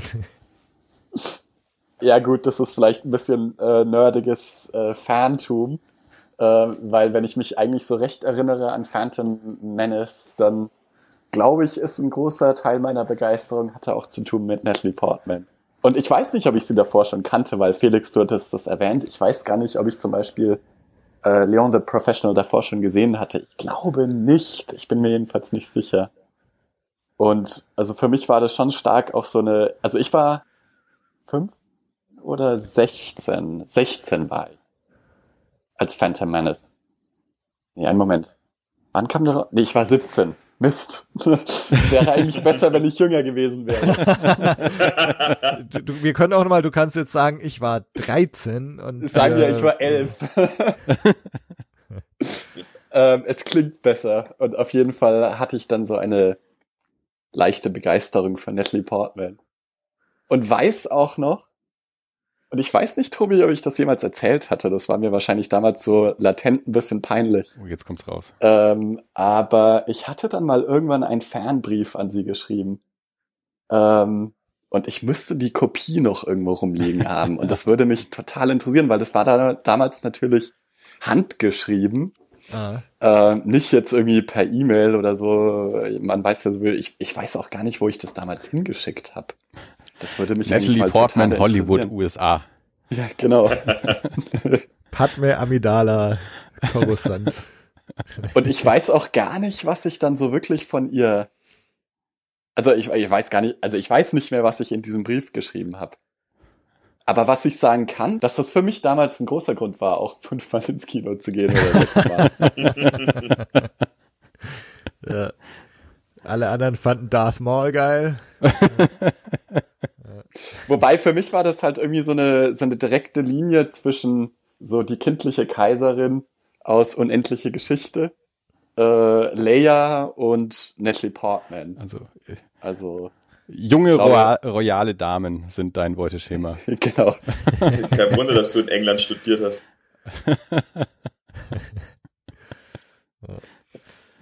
Aber das hat sich dann, glaube ich, gelegt für die nächsten Filme. Also was ich total interessant finde, ähm, Andi, du hast jetzt vorhin schon gesagt, äh, dass du Attack of the Clones dann weniger gesehen hast im Kino und Episode 3 dann noch weniger. Und Fabi, du hattest gerade offline gesagt, äh, dass es dir genauso ging. Und ich, ich finde es deswegen total interessant, weil, äh, also mal erstens war es bei mir ganz genauso. Und ich habe auch so das Gefühl, dass insgesamt die Begeisterung schon auch ein bisschen nachgelassen hat. Ähm, und ich frage mich im Nachhinein, ob das dann eher an Episode 2 und 3 lag oder ob der Kern hier schon in Episode 1 liegt. Also ich glaube, dass ein großer Punkt war, dass wir alle nicht mehr zusammen waren. Tobi war dann in den USA, Felix ist nach München gegangen zum Studieren. Wir hatten alle dann auch so anderes Privatleben, vorhin ja auch schon erwähnt, hier Beziehungen, Freundinnen und, und an, andere Interessen halt auch irgendwie auch. Und ich hatte nicht so einen Hardcore-Star Wars-Kern um mich rum. Hm. Und wo wir uns auch gegenseitig aufgepeitscht haben, was Felix vorhin erwähnte, mit diesen Nacht durchdiskutieren in München im, im, in der Jugendherberge während der JediCon über eine Szene in der Special Edition äh, und im Vorfeld irgendwie diskutieren und dann nachbereiten und all sowas und dann nochmal zusammen anschauen. Und dieses Umfeld hatte ich dann nicht mehr so. Und ich glaube, das hat auch dazu beigetragen, dass einfach da weniger Beschäftigung mit den mit Teil zwei und drei dann stattgefunden hat und deswegen dann auch weniger äh, weniger angeschaut dann auch. Ja. ja, genau das, was ich auch sagen wollte tatsächlich. Äh, dass irgendwie für uns alle hat was Neues auch begonnen meistens. Also für mich hat das Studium wirklich komplett neu begonnen, als ich weg bin. Für dich, Tobi, hat Amerika begonnen und so weiter. Räumliche Trennung von uns dreien, das hat maßgeblich dazu beigetragen, dass dann dieser Hype nicht aufgebaut wurde. Und ja auch schon bedient wurde durch Episode 1 im Endeffekt. Ja. Ich meine, jetzt in den USA war es dann tatsächlich so, ne? Äh, Fabi, du warst dann bei mir 2002, als Attack of the Clones anlief. Wir haben dann so einen Roadtrip gemacht und haben da, glaube ich, Attack of the Clones auch, ich glaube, die Mitternachtspremiere oder Premiere mal verpasst. Wir haben es, glaube ich, am nächsten Morgen angeschaut und waren dann auch noch, noch zwei oder dreimal danach während unseres Roadtrips immer mal wieder ins Kino und Attack of the Clones angeschaut. Genau, wir hatten uns das, äh, wir hatten es am nächsten Morgen angeschaut und ich glaube, wir waren danach dann noch dreimal ah. im Kino. Und ich meine, Attack of the Clones ist heute nicht das Thema, aber nee. weil du gerade diese Frage stellst, ähm, also ich glaube, Attack of the Clones sehe ich sehr viel und sah ich damals auch sehr viel kritischer als äh, Phantom Menace. Ähm, und insofern war bei mir auch die Tatsache, dass ich dann Episode 3 nur noch zweimal gesehen hatte im Kino, ähm, hatte bei mir sicherlich mit dem zu tun, was ihr gerade erwähnt habt, weil ich war dann in England und ich hatte zwar einen Freund da, der auch ein großer Star Wars-Fan war, aber gut, dann sind wir vielleicht ein, zweimal ins Kino gegangen und das war's dann auch. Also das war ein Faktor. Aber der andere Faktor war tatsächlich auch, dass diese Begeisterung auch schon so ein bisschen veräppt war. Und klar, ich meine, es ist natürlich auch nicht mehr der Hype. Es war dann nicht mehr Star Wars zum ersten Mal seit 16 Jahren oder ja, so wieder ja. im Kino wie gesagt, äh, die beiden Filme sind nicht äh, Thema heute, aber um das vielleicht abzuschließen, ich habe heute äh, Episode 1 gesehen und dachte mir, hm, ich glaube, ich sollte mal wieder 2 und 3 gucken. Also ich wäre dabei, sollten wir die da auch nochmal gucken und besprechen. Ging, ging mir auch so, weil ich die auch seit damals nicht gesehen habe. Ähm, und seit, seit vielen Jahren ja eigentlich auch mal vorhab, sie alle mal wieder zu gucken, nur ich nehme mir die Zeit ja. dann immer nicht dafür. Auch aus dem Grund, dass ich halt dann die alleine schauen würde, weil ich es nicht niemanden herbekomme, um, um die mit irgendjemandem anzuschauen. Ja, äh, äh genau. Äh, also hier Episode 2 und 3 können wir uns natürlich noch vorknüpfen in, in ähnlicher Besetzung oder gleicher Besetzung. Ähm, sehr gerne. Ähm, mir, mir fällt es teilweise ein bisschen schwer, tatsächlich jetzt nur über Episode 1 äh, zu reden, weil ähm, so meine Reaktion schon ganz oft irgendwie so auf die Prequel-Trilogie als Ganzes äh, wahrscheinlich gesehen werden muss. Aber es war ja schon so, dass äh, Episode 1 ähm, dann schon irgendwie so, so, ein, so ein besonders viel Hass auch mitbekommen hat. Also ich, ich denke jetzt nur an die Machete Order. Ich weiß gar nicht, wann die aufgekommen ist. Also ich habe mal nachgeschaut, habe irgendwas von 2011 gesehen, aber ich bild mir ein, dass das schon älter ist, oder? Also das Ich glaube es ehrlich gesagt nicht. Nicht? Okay. Also nicht wesentlich älter. Ah. Also ich glaube nicht. Also ich, ich mache das einfach mal daran fest, ich podcaste seit 2012 und ich glaube, dass ich erste Mal von der Machete Order mitbekommen habe, war, da habe ich auch schon gepodcastet. Und ich glaube, da war das noch relativ neu. Also es könnte mit 2011 vielleicht sogar schon hinhauen. Okay, ja, vielleicht. Ah. Felix? Es muss ja nach äh, Episode 3 gewesen sein. Klar, ja. aber das, ich meine, gut, das jetzt dann auch 2000 wahrscheinlich kurz danach ja schon äh, gewesen. Also ich, ich hätte sie jetzt gefühlt, wenn er mich so gefragt hätte, hätte ich gesagt, Machete Order 2007, 2008 oder so, aber ähm, also ich, ich habe mal ganz kurz gegoogelt vorhin und da bin ich über was von 2011 gestolpert. Kann schon sein, dass das tatsächlich von 2011 ist. Also sprich, für die, die es jetzt nicht wissen, Machete Order äh, geht ums Thema, in welcher Reihenfolge schaust du die Dinger jetzt an.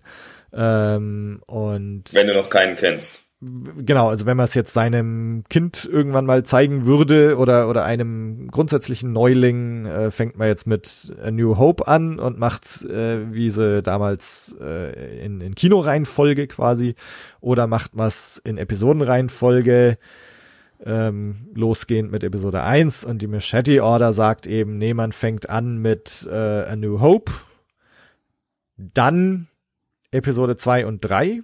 Nee, Quatsch. Nee, Nee, dann A New. Hope und Empire, ne? Weil es geht hauptsächlich auch darum, was macht man mit dem großen Rewe äh, Reveal. Äh, Genau. Ich bin dein Vater. Wenn man es in Episodenreihenfolge schaut, dann ist das kein Reveal. Genau. Ähm, und deswegen ja Episode 4, 5, dann 2 und 3. Eins lässt man aus und dann Episode 6. Genau. Das ist halt schon, ne, also typisches Ding, so den, den Hate äh, bekommt irgendwie Episode 1, ne, der wird gleich ganz weggelassen. Und ähm, wenn wir jetzt sagen 2011, äh, dann ist es ja sogar äh, nach der Mr. Plinkett Review gelesen von äh, gewesen von Red Letter Media, äh, die 2009 rauskam. Äh, war dann dieser Doppelschlag, dann gab's noch die Doku The People vs. George Lucas, die kam 2010 raus. Ähm, und das war irgendwie so gefühlt äh, der so so ein Doppelhöhepunkt der Anti-Episode 1 Meinungsmache. Und dann Machete Order vielleicht sogar noch noch ein Jahr später, dann war das sogar so ein so ein Dreierschlag vielleicht, äh, wenn man jetzt die Machete Order noch mit dazu äh, nimmt. Und ich muss sagen, also ich bin, glaube ich, zu dem Zeitpunkt auch so ein bisschen auf meinem Höhepunkt gewesen, wo ich so gesagt habe, okay, Prequels, vielleicht schaue ich die jetzt auch gar nicht mehr an und äh, und, und konzentriere mich nur auf auf die Originaltrilogie und so weiter und und dann hast du halt die die Plinkett Sache angeschaut und ich habe das Gefühl, dass so auch auch Plinkett ganz ganz vielen Leuten so ein so ein Vokabular gegeben hat, was jetzt alles scheiße ist, warum das scheiße ist und und warum das ein schlechter Film ist. Und über Plinkett können wir vielleicht gleich nochmal reden, aber mir ging es selber schon auch so, dass ich dann so, so, so ein paar Sachen, die da vielleicht auch gesagt wurden, äh, wo ich mich vielleicht selber auch wieder gefunden habe oder meine eigene Meinung teilweise gefunden habe, so dieses, äh, dass zum Beispiel so viel Zeug in jedes einzelne Bild gestopft wird, zum Beispiel. Und dann kam wieder so ein Doppelschlag äh, von der anderen Seite. Äh, 2014 kam die Ring Theory von Mike Klimo raus äh, und 2016 kam die Doku The Prequels Strike Back. Und vielleicht auch so um diese Jahre herum habe ich das, so das Gefühl, dass so, so mehr und mehr die Fanmeinung auch umgeschlagen ist, dass es auf einmal wieder salonfähig wurde, äh, die Prequels gut zu finden. Äh, Also, es gab eine Prequel Appreciation Society und so weiter und so fort. Ähm, Kevin Smith wird interviewt in den Prequel Strike Back und er sagt halt so, naja, als die Prequels rauskamen, sind halt viele Fans der Originaltrilogie da gewesen. Und das waren so diejenigen, die dann in den Jahren danach the loudest voice in the room waren. Also die, die haben sich beschwert, die fanden es scheiße, die, die sind enttäuscht worden. Und dann sind halt in den Jahren drauf, oder jetzt sind halt so die Kids von damals, die halt Episode 1 als, als Kinder gesehen haben oder als Jugendliche gesehen haben und damals eben begeistert waren oder, oder kein Problem mit Jar Jar hatten oder kein Problem mit Anakin hatten, äh, die werden jetzt vielleicht so langsam the loudest voice in the room. Also vielleicht ist das einfach auch eine ganz große Änderung, die seitdem stattgefunden hat. Felix? Aber wir, wir greifen jetzt schon sehr, sehr weit vor. Sollen wir nicht erstmal besprechen, was wir gut und was wir schlecht fanden an dem Film? Nee, wir Der sind jetzt gerade so bei der. Rezeptionsgeschichte. ähm, Tobi hat einen Plan. ja. Nee, also weil ich, ich finde es tatsächlich halt interessant. Ähm, ich habe jetzt so ein bisschen meine eigene Entwicklung hergenommen. Ich war eigentlich am Anfang irgendwie so ganz angetan. Äh, ne, mit diesem, wie schon gesagt, mir hat vielleicht so ein Quäntchen gefehlt. Und dann kam aber irgendwann so tatsächlich, ähm, vielleicht ging es auch bei mir mit 2008 mit Indiana Jones and the Kingdom of the Crystal Skull äh, los.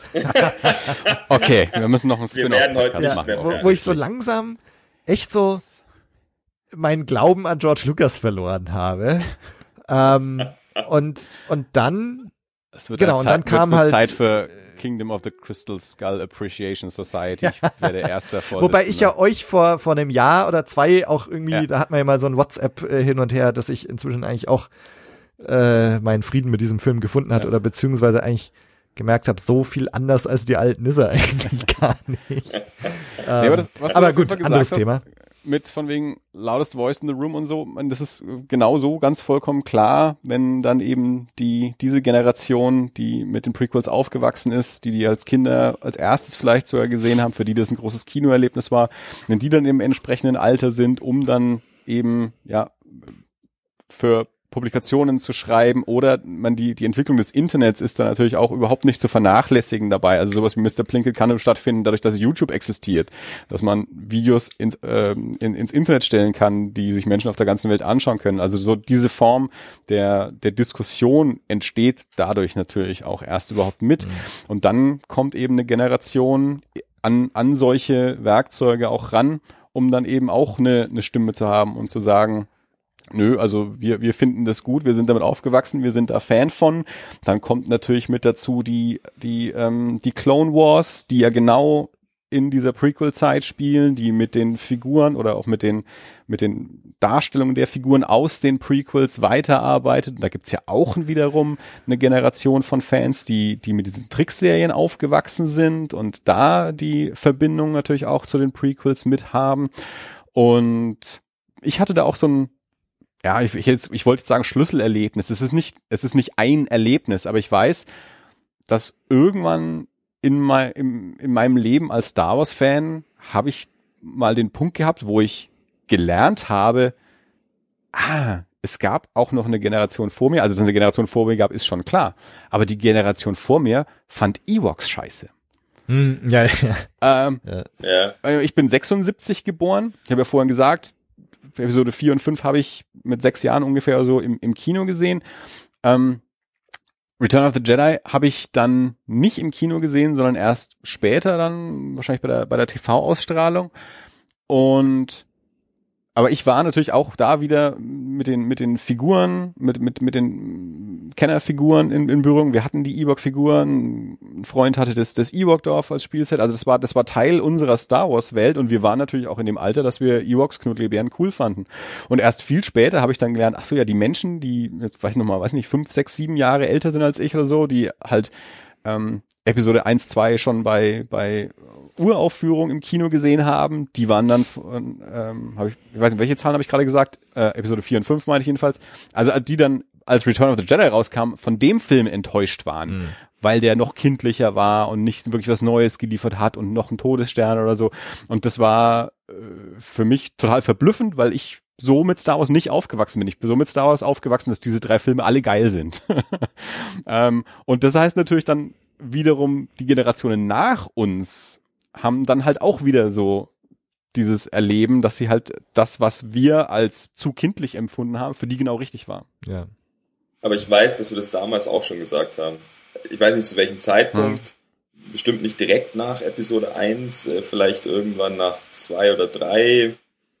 Im Laufe dieser ganzen Diskussionen auf jeden Fall ähm, weiß ich, dass wir genau das Thema Mhm. auch hatten. Und dass wir damals auch schon gesagt haben, ja, äh, es ist halt ein Generationending ein Stück weit. Und es wird irgendwann eben auch eine Generation geben, deren erster Star Wars Film war Episode 1. Punkt. Fabi, du wolltest noch was sagen? Nee, ich wollte eigentlich vorhin was zum anderen Thema sagen, aber äh, trotzdem an euch nochmal kurz die Frage generell, weil Tobi, du hast das ja auch vorhin erwähnt, dass also Phantom Menace ist ja oft so der Film, der so negativ gesehen wird. Ähm, und dass man Phantom Menace eigentlich weglassen könnte, weil äh, von der Geschichte her kann man auch sowieso dann bei Episode 2 starten und so weiter. Ähm, also ich bin ja in diesen ganzen Diskursen der Rezeption gar nicht sonderlich drin. Ich habe jetzt zum Beispiel diese Mr. Blinkett äh, Review für das erste Mal gesehen, zum ersten Mal gesehen ähm, und auch nicht komplett. Und äh, für mich ist das so ein bisschen neues Erlebnis. Also ich meine, ich weiß, dass diese ganzen Meinungen existieren und ich meine, äh, viel davon haben wir ja auch schon mal zwischendurch diskutiert. Und einiges davon deckt sich ja auch mit dem, was wir dann im Laufe der Jahre, aber ich weiß auch ehrlich gesagt gar nicht mehr wann, ab wann, äh, wir das so konstatiert und gesagt haben. Aber ist es für euch eigentlich auch so? Weil für mich ist es nämlich, wie ich es vorhin gesagt hatte, eigentlich der negativste Film ist Attack of the Clones. Und ähm, mit Phantom Menace habe ich eigentlich also wir sprechen nachher drüber, wie wir den Film heute jetzt nochmal sehen.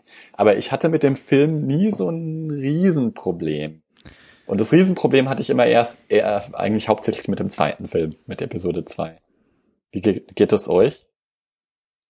Also mir geht's auch so und und ich glaube, wenn man so so ein bisschen auf auf Twitter und so schaut, wenn wenn Leute mal wieder ihre ähm, Rankings der liebsten Episoden veröffentlichen, also ich habe so das Gefühl, dass die Meinung schon ziemlich einhellig ist, dass eigentlich eher Attack of the Clones äh, der schlechteste ist. Wenn man jetzt mal die äh, Sequels, an denen sich ja eh die Geister scheiden, weglassen. Ich weiß, dass ich damals Ähnliches gesagt habe, weil ich immer gesagt habe, der mittlere ist für mich immer der schwächste. Das ging mir auch schon bei den ähm, ursprünglichen dreien irgendwie mal so. Heute würde ich sie einfach nochmal anschauen wollen, tatsächlich. Ich weiß, Tobi äh, sich gerade verschluckt. Ja, ja weiß, da haben wir, da haben wir auch schon äh, oft genug drüber diskutiert. Aber ich würde sie tatsächlich ich habe es vorhin gesagt, äh, ich würde sie gerne nochmal alle gucken. Wir können dann einfach weiter gucken. Wir können ja dann, bis wir bei neun angekommen sind. Weil ich fairerweise sagen muss, ich habe alle schon so lange nicht mehr gesehen. Ähm, ich würde es gern wieder gucken und mhm. mir nochmal äh, meine Meinung mhm. neu bilden, in Anführungszeichen. Oder im Zweifel verifizieren, keine Ahnung. Ja, müsste ich tatsächlich auch machen, weil ich habe auch, also ich habe da keine aktive Erinnerung dass ich irgendwas besonders scheiße gefunden hätte an Episode 2 oder 3. Also ich weiß, dass ich 3 eigentlich ganz gut fand, dass ich den vielleicht am, am besten fand, ähm, aber auch am wenigsten gesehen habe, wie ich vorhin gesagt habe.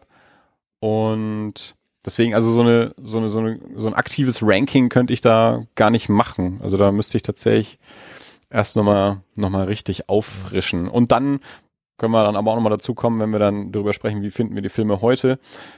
Ähm, die, die heutige Rezeption ist natürlich auch nicht unbefleckt. Also da, die ist ja beeinflusst auch durch die natürlich. letzten 20 Jahre. Also allein schon durch die, durch die Sekundärrezeption, also durch die Rezeption der Rezeptionen, ähm, beeinflusst das ja auch das eigene Urteil. Also wie was Tobi jetzt auch gesagt hat, so also Mr. Mr. Plinkett und, und Co. kommen raus und dann sind alle der Meinung und ein paar Jahre später kommen dann andere Stimmen raus, die in eine andere Richtung gehen und dann sitzt man dann da und denkt sich, ach Mensch, von der Seite kann man es ja auch sehen und das stimmt ja auch und es ist ja auch valide und vielleicht ist es ja gar nicht so schlecht, wie wir es vor fünf Jahren noch gedacht haben, wenn mir jetzt halt andere Menschen erzählen, was ja eigentlich auch gut ist an der Sache. Also wenn ich dann eben die Ring Theory mir anschaue, ähm, und dann sag, ach ja, stimmt, ist ja eigentlich ganz cool gemacht und so. Und ähm, ich weiß nicht, wie, wie tief wir in diese, diese Themen jetzt noch auch reingehen wollen. Also ich habe sowohl zur Ring Theory als auch zu Mr. Plinkett Gedanken. äh, Immer her damit. Äh, Im Vorfeld ja schon gesagt, ich könnte eine ganze Folge nur über dieses Mr. Plinkett-Ding machen. Ich habe Red Letter Media wahrscheinlich damals auch das erste Mal mitbekommen, irgendwie davon erzählt bekommen, davon gelesen eben, dass da diese Star Wars Red, ähm, Review irgendwie existiert, die so toll ist und eine Stunde geht und so. Und ich habe aber, und irgendwie habe ich das auch immer im Hinterkopf gehabt und es tauchte immer mal auf, aber ich habe es nie angeschaut und ich habe mich nie mit Red Letter Media wirklich beschäftigt, obwohl das immer mal wieder aufgetaucht ist und so. Und habe mir jetzt diese Woche, weil dann Tobi ja das Material auch so ein bisschen zusammengepackt hat ähm, für diese Folge, ja gut, dann gucke ich mir das halt mal an. Also, ich weiß, dass 2009, als das rauskam, das war eine andere Zeit. Da war YouTube noch was anderes, das Internet war auch noch irgendwie anders. Heute in 2021, ich bin so wütend geworden bei dem Ding. Ich habe es dann auch nicht zu Ende geschaut. Also ich bin, also ich, das was was Tobi da geschickt hat, ist ja in, in, sieben Teile geteilt, weil damals YouTube noch noch keine Videos über zehn Minuten ähm, hochladen konnte. Deswegen mussten 70 Minuten halt in zehn Teile aufgeteilt werden.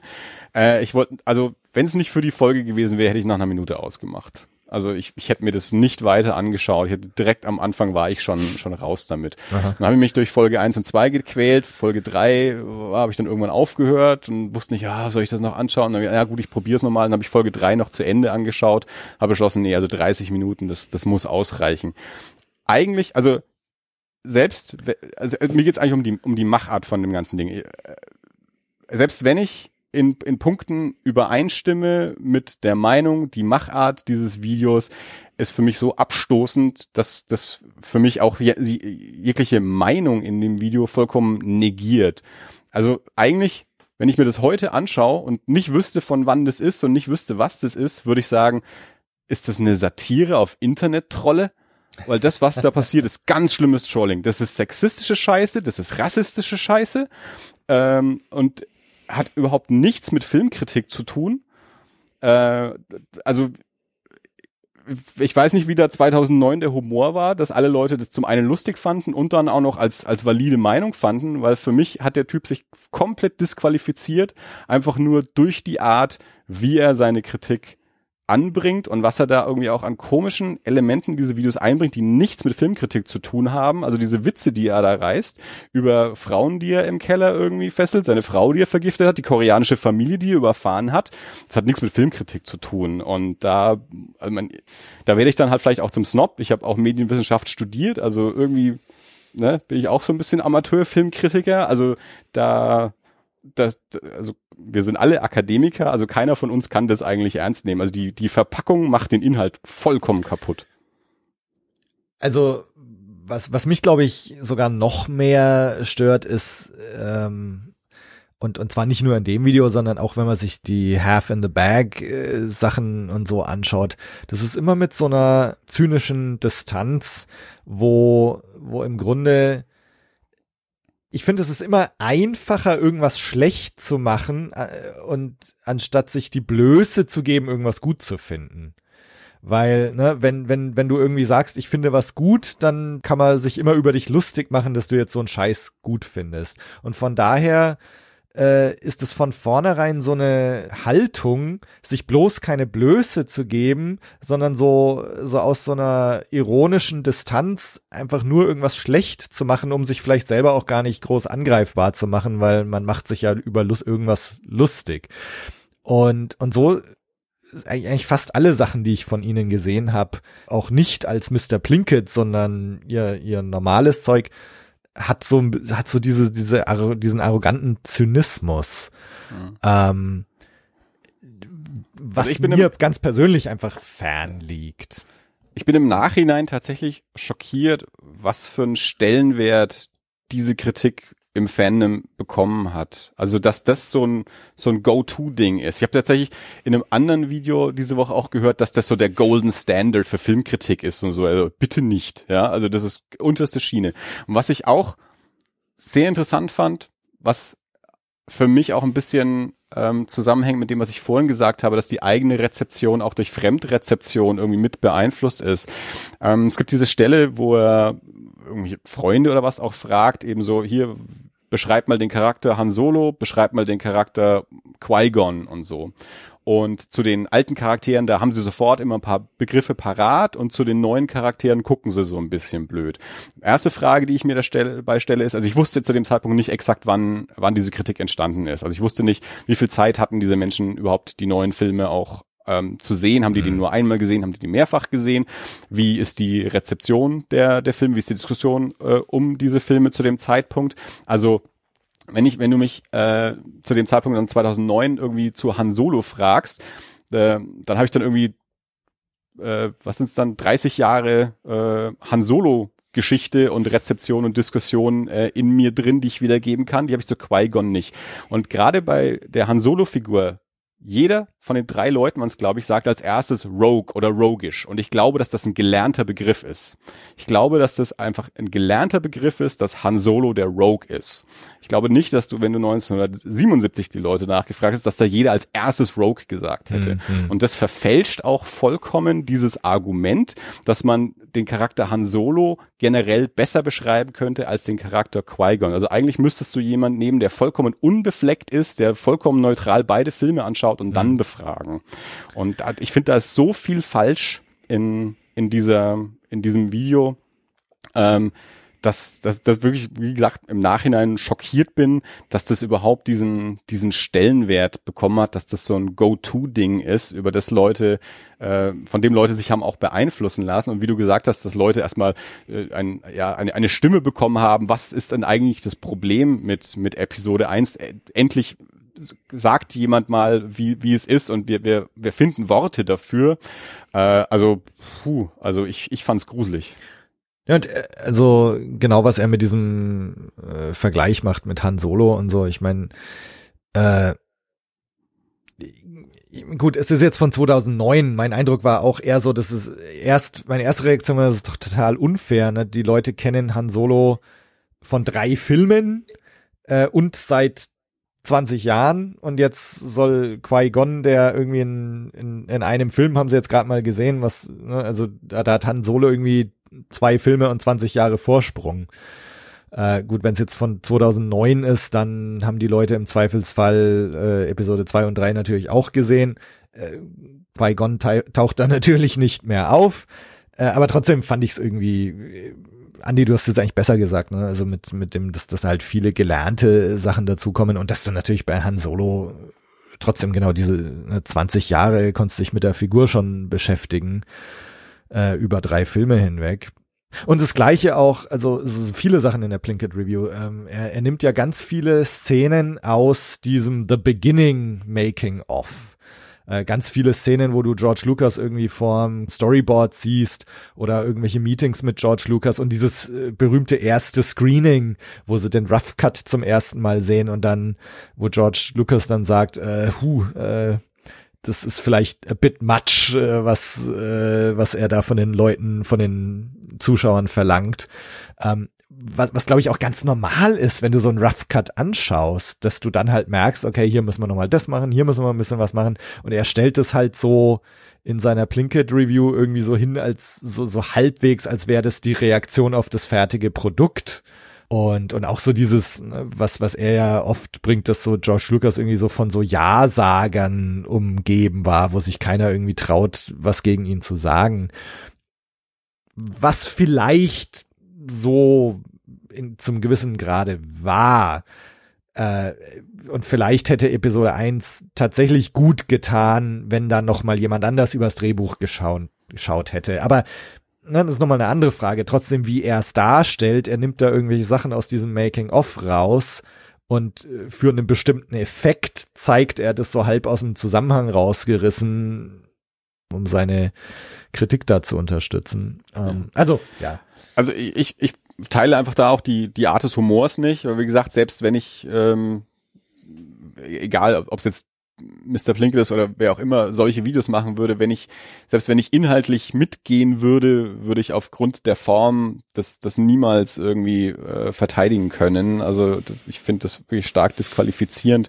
Und sicherlich, also bestimmt sind da Kritikpunkte drin, die, über die man diskutieren kann und die auch bestimmt einen, ja, einen, einen guten Kern haben und so.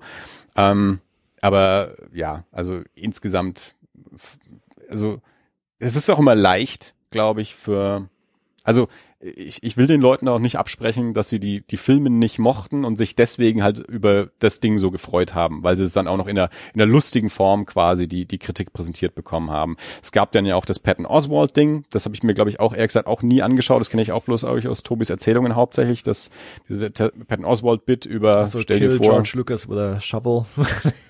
ja, genau, und dieses hier, stell dir vor, äh, ja.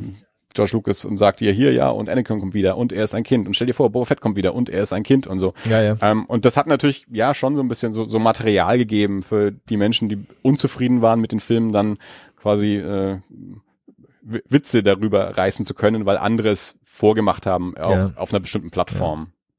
Das, es waren halt tatsächlich so diese Jahre, wo auf einmal so ganz viel Material rauskam, was irgendwie den Kritikern Argumente und Vokabular gegeben hat und äh, Wasser auf die Mühlen, da, da gehört Patton Oswald dazu, da gehört äh, Mr. Plinkett dazu, da gehört dieses äh, The People vs. George Lucas, wo du ja, ich meine, da hast du das, das, das berühmte Lied äh, George Lucas Raped My Childhood, geben sie da zum Besten. Äh, und du hast halt wirklich diese Jahre, wo so richtig dieses, dieses George Lucas Bashing so seinen Höhepunkt erreicht hat, wo, wo tatsächlich dann George Lucas auf einmal äh, für, für alles äh, beschuldigt wurde und, ähm, und wo halt die, wo wirklich an den Filmen überhaupt nichts Gutes mehr gelassen wurde. Bis dann halt irgendwann so ein bisschen sich die Waage in die andere Richtung geneigt hat. Ähm, ich habe jetzt vorhin äh, die, die Ring Theory von 2014 so als, als einen Punkt äh, genannt. The Prequel Strike Back von 2016 ist sicher auch noch so ein Ding. Und ich meine, gut, dann, dann ging's halt irgendwann mit Force Awakens äh, und Last Jedi und so weiter. Und, und auf einmal kamen halt mehr und mehr Stimmen so, ja, vielleicht sind die Prequels eigentlich doch gar nicht so schlecht und, und äh, vielleicht fehlt George Lucas und, äh, und sein Genius äh, halt doch irgendwie. Hm. Ähm. Ja, wenn wir da jetzt nochmal auch Ring Theory kurz mit ansprechen wollen, so die, die Interpretation auf formaler Ebene und die Gegenüberstellung der Prequel-Filme mit den, mit der Originaltrilogie und diese Idee, dass da immer, ja, zwei Filme sich spiegeln und innerhalb der Trilogien äh, Verbindungen da sind und dann natürlich auch die Idee von George Lucas selber, dass sich alles reimt und so, dass da wie in der Musik Motive immer wieder aufgenommen werden, die variiert werden und all sowas. Und ich, das hat wahrscheinlich die Ring Theory dann eben auch wieder gemacht, eben Leuten ein, ein Vokabular gegeben, in etwas aufgezeigt, dass diese Filme nicht einfach nur hingerotzt sind und nicht nur dazu da waren, ähm, Spielzeug zu verkaufen, sondern dass da wirklich schon ähm, Gedanken reingeflossen sind und, und Arbeit reingeflossen ist und das alles insofern auch Hand und Fuß hat. Jetzt kann man natürlich dann immer noch drüber reden, ähm, ist es trotzdem noch ein unterhaltsamer Film? Also äh, sind diese formalen Elemente, die da sind, sind die auch so umgesetzt, dass der Film immer noch Spaß macht und dass die Charaktere für mich auch Sinn machen und dass ich mit denen Spaß habe und all sowas. Das sind natürlich auch unterschiedliche Sachen. Also bloß weil man jetzt sagen kann, das ist trotzdem alles total clever konstruiert, kann man dann im Nachsatz auch immer noch sagen, trotzdem fehlt mir irgendwas. Ja, also ja. trotzdem packt mich irgendwas nicht, trotzdem stört mich vielleicht ein Element mehr, als dass ich fasziniert bin, dass sich da was reimt oder sich was spiegelt. Nichtsdestotrotz ist es eben aber trotzdem für die Diskussion ein weiteres Element, dass man nicht einfach nur noch sagen kann, nee, die Filme sind scheiße, das ist dann zu kurz gegriffen, sondern man kann eben sagen, naja, da, da sind Elemente drin, die sind für so eine Diskussion auf so einer Ebene auf jeden Fall spannend und interessant und zeigen auch, dass da, wie gesagt, mehr Gedanken reingeflossen sind und dass da mehr Gehalt ist auch in, in diesen Filmen, dass äh, die Diskussion einfach nicht binär ist. Dass man einfach nicht sagen kann, ö ist super oder ö ist scheiße, sondern dass da einfach mehr Elemente drin sind, die das Ganze mehr grau erscheinen lassen. Ja, Fabi? Also nur generell, ähm, für mich sind da auch so ein bisschen ambivalente Punkte dabei. Das eine, ich wollte nur mal ganz kurz auch was sagen zu dieser Mr. Plinkett Review. Ähm, wobei ich gleich dazu sagen muss, dass ich diese Review eigentlich äh, nur bruchstückhaft wirklich gesehen habe. Also ich habe den Anfang gesehen und dann mal so ein bisschen reingeschaut und dann habe ich es nicht weiter angeschaut. Ähm, aber mein Eindruck war tatsächlich doch, also ich habe zwei Eindrücke davon. Ähm, der eine ist der, äh, Andi, weil du vorhin gesagt hast, du bist dir nicht sicher, ob das eine Satire war. Ich meine, ich weiß jetzt zu wenig darüber, aber mein Eindruck äh, aus dem ersten Sehen äh, dieser Review war, mein, mein Gefühl war eigentlich genau das, dass das eine Satire ist eigentlich auf das Star Wars Fernde. Und aus welcher Position heraus man eigentlich äh, Star Wars kritisiert. Wobei, also wie gesagt, dazu äh, weiß ich zu wenig darüber und das, was ich dann nur kurz auch in Vorbereitung auf heute Abend darüber gelesen habe, scheint das nicht unbedingt so zu sein. Nee. Ähm, der andere Punkt bei ähm, äh, bei diesem ähm, Red Letter Media ähm, war für mich, dass das wenige, was ich gesehen habe, hat für mich eigentlich Punkte kritisiert, die ich jetzt gar nicht so für so kritikwürdig halte. Weil das dann oft so, so ganz kleine Details sind, wie irgendwie an einem ganz bestimmten Punkt die Motivation für Charaktere ist oder dass da ein ganz kleiner Plothole oder was das ich ist. Natürlich, vielleicht, also wie gesagt, ich habe jetzt nicht das Ganze gesehen, aber das, was ich gesehen habe, war für mich so ein bisschen so, okay, also ich bin ja d'accord damit, dass äh, Phantom Menace und die Prequel-Trilogie hat für mich vieles, was für mich nicht so stimmt. Aber man muss sich auch ein bisschen überlegen, in welchem Genre man eigentlich ist. Und äh, bei Star Wars geht's eben viel auch um Symbolik und die größeren narrativen äh, Bögen. Und sich dann an allem Einzelnen festzumachen, äh, fand ich teilweise einfach so ein bisschen ähm, deplatziert. Hm. Dass das Gas ähm, jetzt nicht durchsichtig ist oder solche Sachen. Ne? Genau, also das hatte ich eben auch noch gesehen, solche Sachen. Das fand ich dann am Anfang, das fand ich auch einfach ein bisschen blöd. Also ich meine, da kann man dann jeden Film irgendwie total auseinandernehmen. Und das wird ja auch gemacht. Also das, das, man, das ist ja mittlerweile schon fast ein Genre auf YouTube und die schlimmsten Vertreter davon sind ja sicherlich Cinema Sins mit ihren Everything Wrong With Videos, das zu jedem Film gibt, wo dann jeden Film durchgehen, Everything Wrong With und dann irgendwie 50 Punkte bei jedem Film rausklauen und wirklich die, die, die kleinsten Details, die auch nicht standhalten. Da gibt's dann ja auch wieder Replikvideos, Everything Right With und so, die dann gegen Cinema Sins arbeiten und man vielleicht, ich weiß nicht, ob, ob Mr. Plinkett da jetzt der, der erste von dieser Sorte war, der das Ganze mitgeboren hat. Keine Ahnung, kann gut sein, weil war ja wahrscheinlich auch recht relativ früh in der in der YouTube-Geschichte auch. Ähm, aber ja, also da, da gibt's ja auf jeden Fall so eine so eine Subkultur, möchte ich sie mal nennen, die nichts anderes macht, als Filme zu zerreden auf auf einer Ebene, die nicht angebracht ist, also die keine faire Kritik mehr ist. Und auf der anderen Seite geht's mir eben so, äh, dass äh, Andy, weil du jetzt gerade dann eben auch über diese Ring Theory gesprochen hast, also ich habe mal kurz reingelesen und ich finde, also ich bin jetzt nicht bis zum Ende gekommen, aber äh, finde das total interessant und ich meine, ähm, kann man sich jetzt dann drüber streiten, ob das alles im Einzelnen so beabsichtigt ist, aber ich denke, was äh, sicherlich klar ist, ist, dass die Struktur wohl überlegt ist. Also ich denke, so viel kann man schon sagen. Ähm, auf der anderen Seite ist das eben auch was, was ich eigentlich nie so richtig bezweifelt habe. Das war für mich nie so der Kritikpunkt an der Prequel-Trilogie. Und da geht's mir eigentlich ganz ähnlich wie dir, Andy, äh, dass ich dann sage, ja, okay, also das äh, finde ich alles super interessant und ähm, ich würde das teilweise auch so sehen. Aber ist es trotzdem deswegen ein guter Film? Ja. Und also, da bin ich mir halt nicht so ja. sicher. Also da gibt zum Beispiel eine Szene in äh, The Prequel Strike Back, wo Mike Klimo, der da auch eine recht große Rolle spielt, ähm, irgendwie erzählt, da geht's dann um Attack of the Clones und es geht vor allem um diese Romanze zwischen äh, Padme und Anakin und dass das alles so Fremdscham-mäßig ist. Und Mike Klimo tritt immer so als der große Film- und sonstige Historiker auf äh, der erzählt dann, ja, äh, hier greift George Lucas jetzt nicht äh, wie in manch anderen Filmen auf die Stummfilm-Ära zurück, sondern äh, auf das klassische höfische Drama äh, und, und er spiegelt hier die höfischen Traditionen der höfischen Liebe, bla bla bla wieder. Und, und genau meine Reaktion war genau das, was ihr jetzt gerade gesagt habt, so ja, pff, okay, aber ist es deswegen jetzt gut? Nee, es ist trotzdem noch Fremdschämen-Szenen. Äh, ähm, also es erlöst die Filme jetzt nicht unbedingt, dass da jetzt eventuell mehr dahinter steckt oder andere Inspirationen dahinter stecken, als man jetzt vielleicht vermutet hätte. Ähm, trotzdem, meine grundsätzliche Einstellung jetzt nur zu den zwei Beispielen Plinkett und Ring Theory ist einfach, ich will letztendlich meine Freude an diesen Filmen haben. Ich bin Star Wars Fan.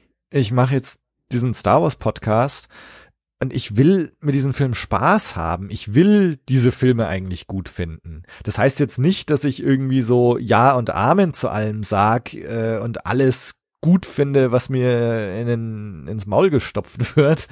Ähm, aber äh, grundsätzlich möchte ich einfach Spaß damit haben. Und, und sowas wie Red Letter Media ist mir einfach zu negativ und zu destruktiv. Und wer, wer will 20 Jahre später sowas noch mit sich rumschleppen und, und immer noch da rummosern und immer noch nur das Schlechte finden? Und da finde ich einfach die Ring Theory selbst wenn das alles nur Humbug ist, ne? also selbst wenn George Lucas sich da überhaupt nichts dabei gedacht hat und das alles nur Zufall ist mit dieser Ring Theory, Trotzdem ist die Tatsache, dass sich da Mike Klimo hinhockt und diese Sachen findet und einen Spaß daran hat, das zu recherchieren und einen Spaß daran hat, das zu, zu präsentieren, äh, finde ich, das zeigt mir, wie kann man mit diesen Filmen auf positive Weise umgehen und wie kann man mit diesen Filmen Spaß haben. Und das liegt mir letztendlich viel, viel näher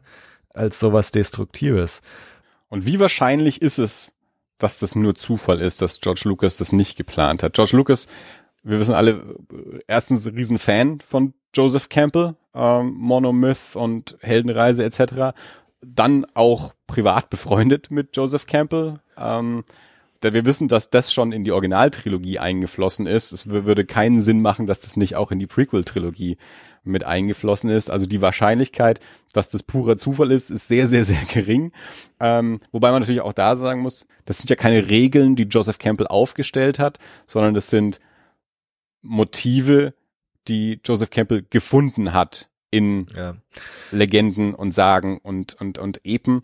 Ähm, das heißt, eine Tradition der Geschichtenerzählung, die sich über Jahrhunderte, Jahrtausende bewährt hat, die er dann halt analysiert hat und in seinen Büchern quasi dargelegt hat und das wiederum ja. George Lucas dann aufgenommen hat und bewusst sich quasi nach einem Fahrplan, den es schon seit mindestens Homer gab, ähm, dann eben auch an, an, an Science-Fiction-Filmen gemacht hat, an Abenteuergeschichte, an, an Fantasy-Film äh, dann auch gemacht hat.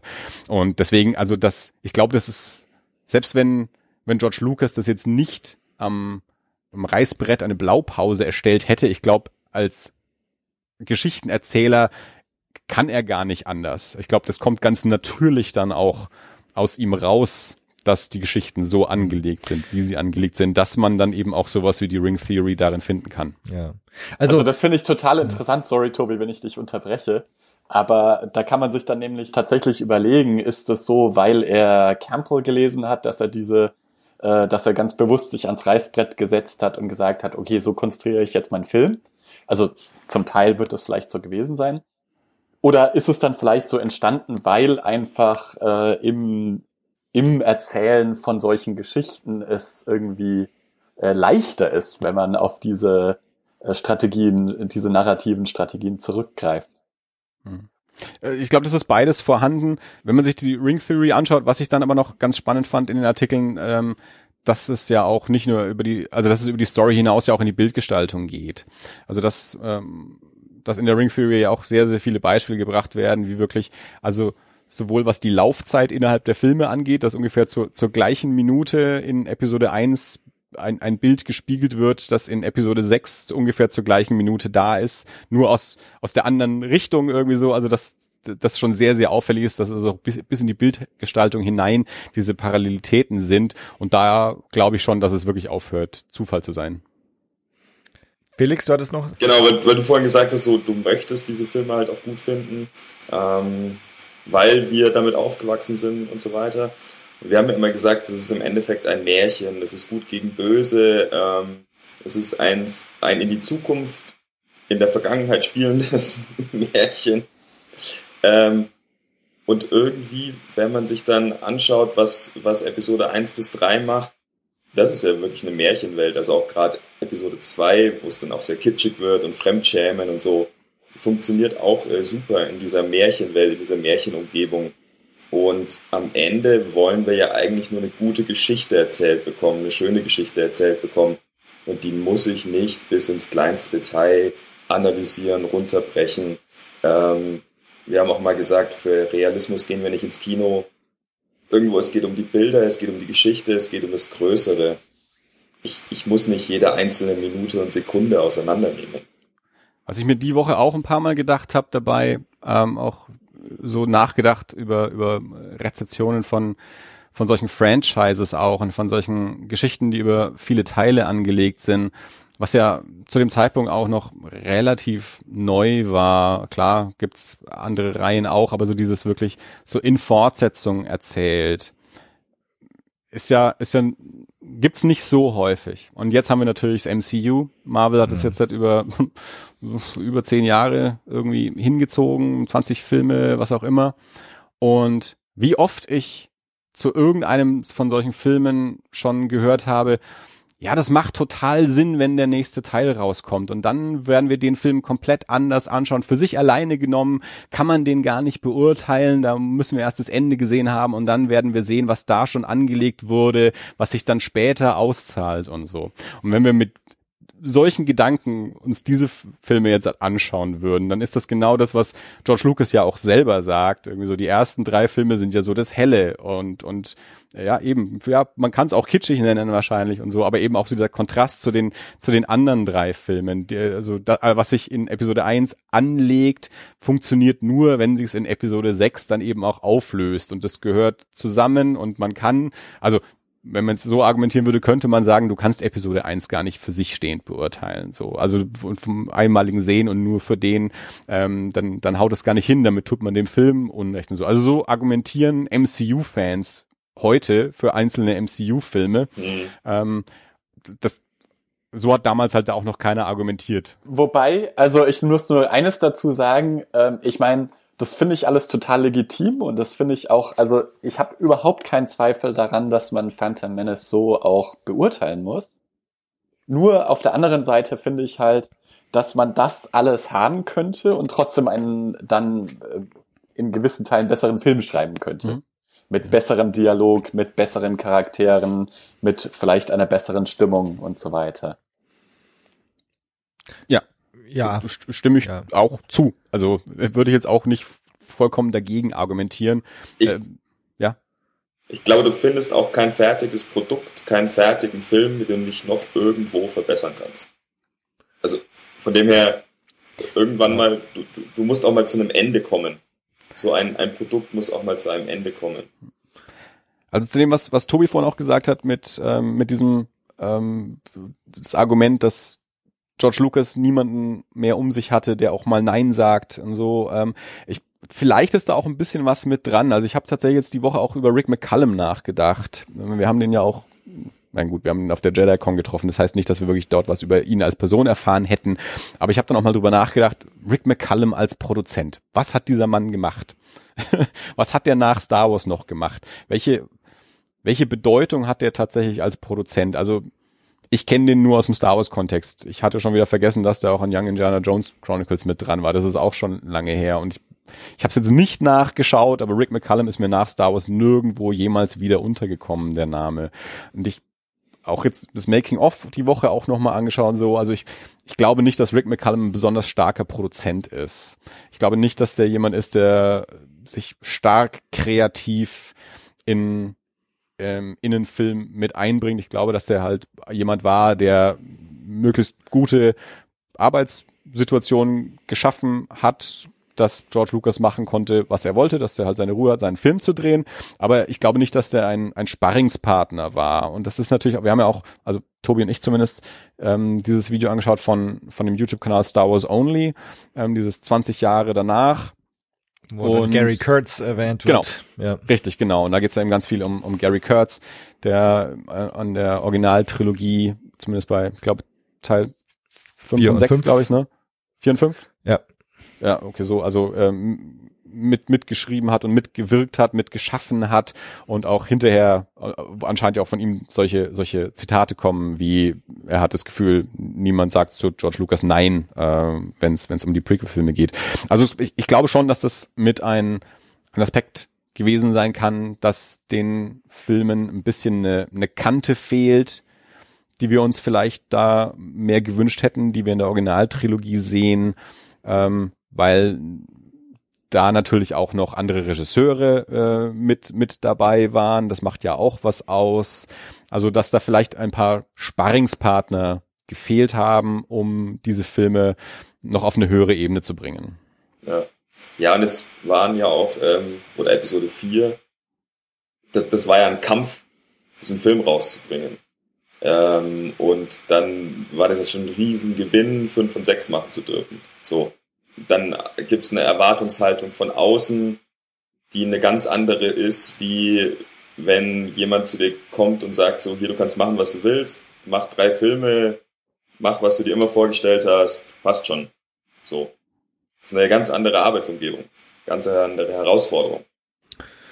Ja, also ich, ich glaube tatsächlich, dass Rick McCallum irgendwie eher so der Projektmanager war, der äh, ähm, ne, der hat halt organisiert, dass äh, bei den Sets alles da ist, dass die Schauspieler an Bord äh, sind. Ähm, hat, ein, hat vielleicht aufs Budget geachtet und so weiter, hat irgendwie organisiert, aber ich glaube nicht, dass er jetzt einen großen kreativen Einfluss da hatte. Ähm, also ich finde jetzt auch äh, Episode 1, ne, wenn man wenn man so anschaut, man man merkt dem Film deutlich an, dass es dem Film schon gut getan hätte, wenn ab und zu mal jemand Nein gesagt hätte oder oder so die ganz so, so bestimmte Impulse ein bisschen eingeschränkt hätte. Also äh, für, für meinen Geschmack ist da einfach auch ein bisschen zu viel Du-Du und dann steigt Jar in den Haufen von irgendeinem Viech rein und dann wird er ins Gesicht gefurzt äh, und so und wo man dann vielleicht schon sagt, also beim dritten Mal, äh, George, äh, lass es, lass es vielleicht mal lieber raus, mhm. ne, oder so. Also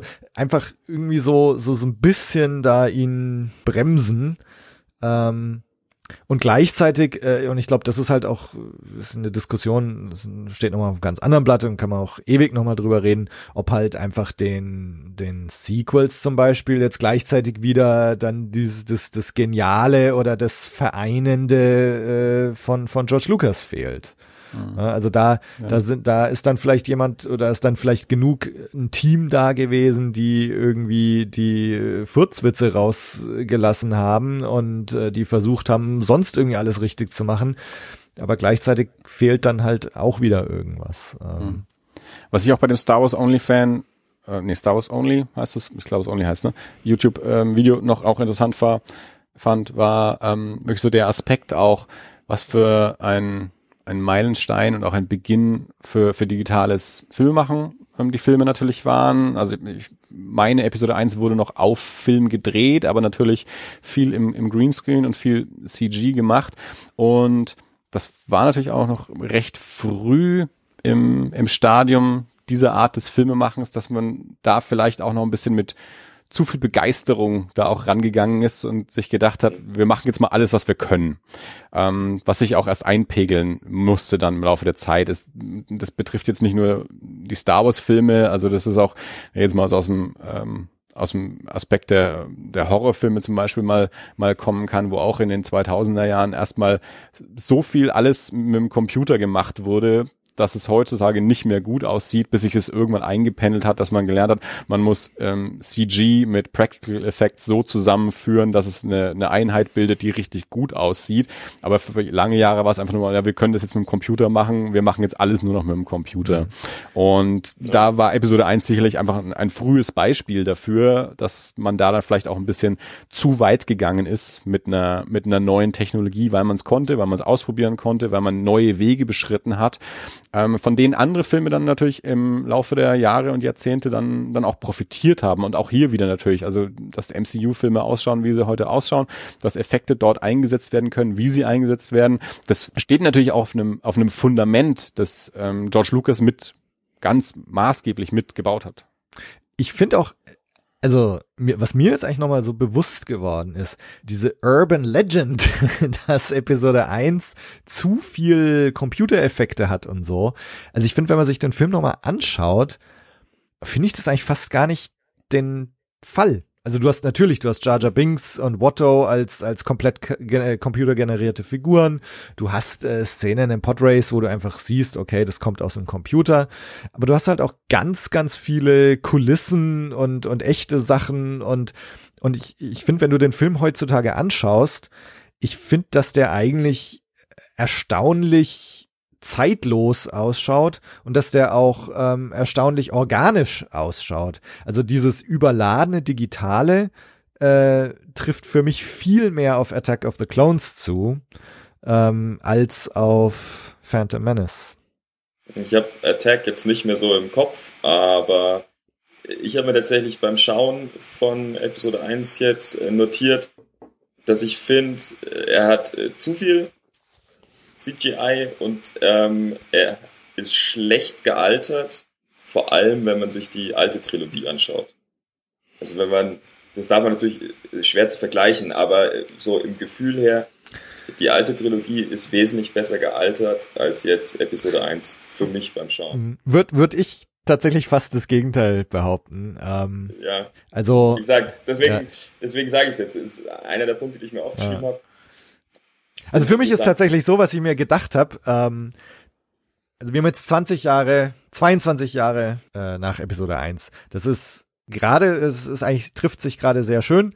Das ist genau der Abstand zwischen äh, als 1999 Episode 1 rauskam, da war dann ähm, A New Hope 22 Jahre alt. Und äh, ich glaube, wenn man 1999 A New Hope angeschaut hat, ähm, ich meine, das sind, also da, das, da brauchen wir nicht drüber reden, es sind solche zeitlosen Sachen in A New Hope, äh, das Darth Vader Design, die äh, X-Wings, die TIE Fighter, der Falke, äh, Stormtrooper, das schaut 40 Jahre später noch gut aus. Also gut, vielleicht Darth Vaders Anzug darfst du nicht äh, ganz genau hinschauen auf seinen Silikonanzug, den er da ganz unten drunter hat, aber ähm, aber trotzdem, also das, das ist tatsächlich zeitlos. Aber wenn du, wenn du die Frisuren teilweise anschaust oder die, das Innere des Todessterns, irgendwelche äh, Control Panels und so, da finde ich, hast du 1999, 22 Jahre später, hast schon irgendwie, okay, also das schaut jetzt irgendwie nicht mehr geil aus. Das schaut einfach nach 70er Jahren aus. Äh, die Friese kommt aus den 70er Jahren, der Computerbildschirm kommt aus den 70er Jahren und so weiter. Und heute, 22 Jahre nach Phantom Menace, finde ich eigentlich nicht, dass du jetzt sagst, oh Gott, die Frisuren oder die, die Bildschirme oder wie das alles ausschaut, äh, das, das schaut total aus der Zeit gefallen aus. Finde ich gar nicht. Also ich finde das im Grunde total zeitlos, was wir da bekommen. Das ist natürlich auch total persönliches Empfinden. Zum Beispiel, wenn du mir einen 70er-Jahre-Film hinsetzt, sage ich sofort, oh, wie geil.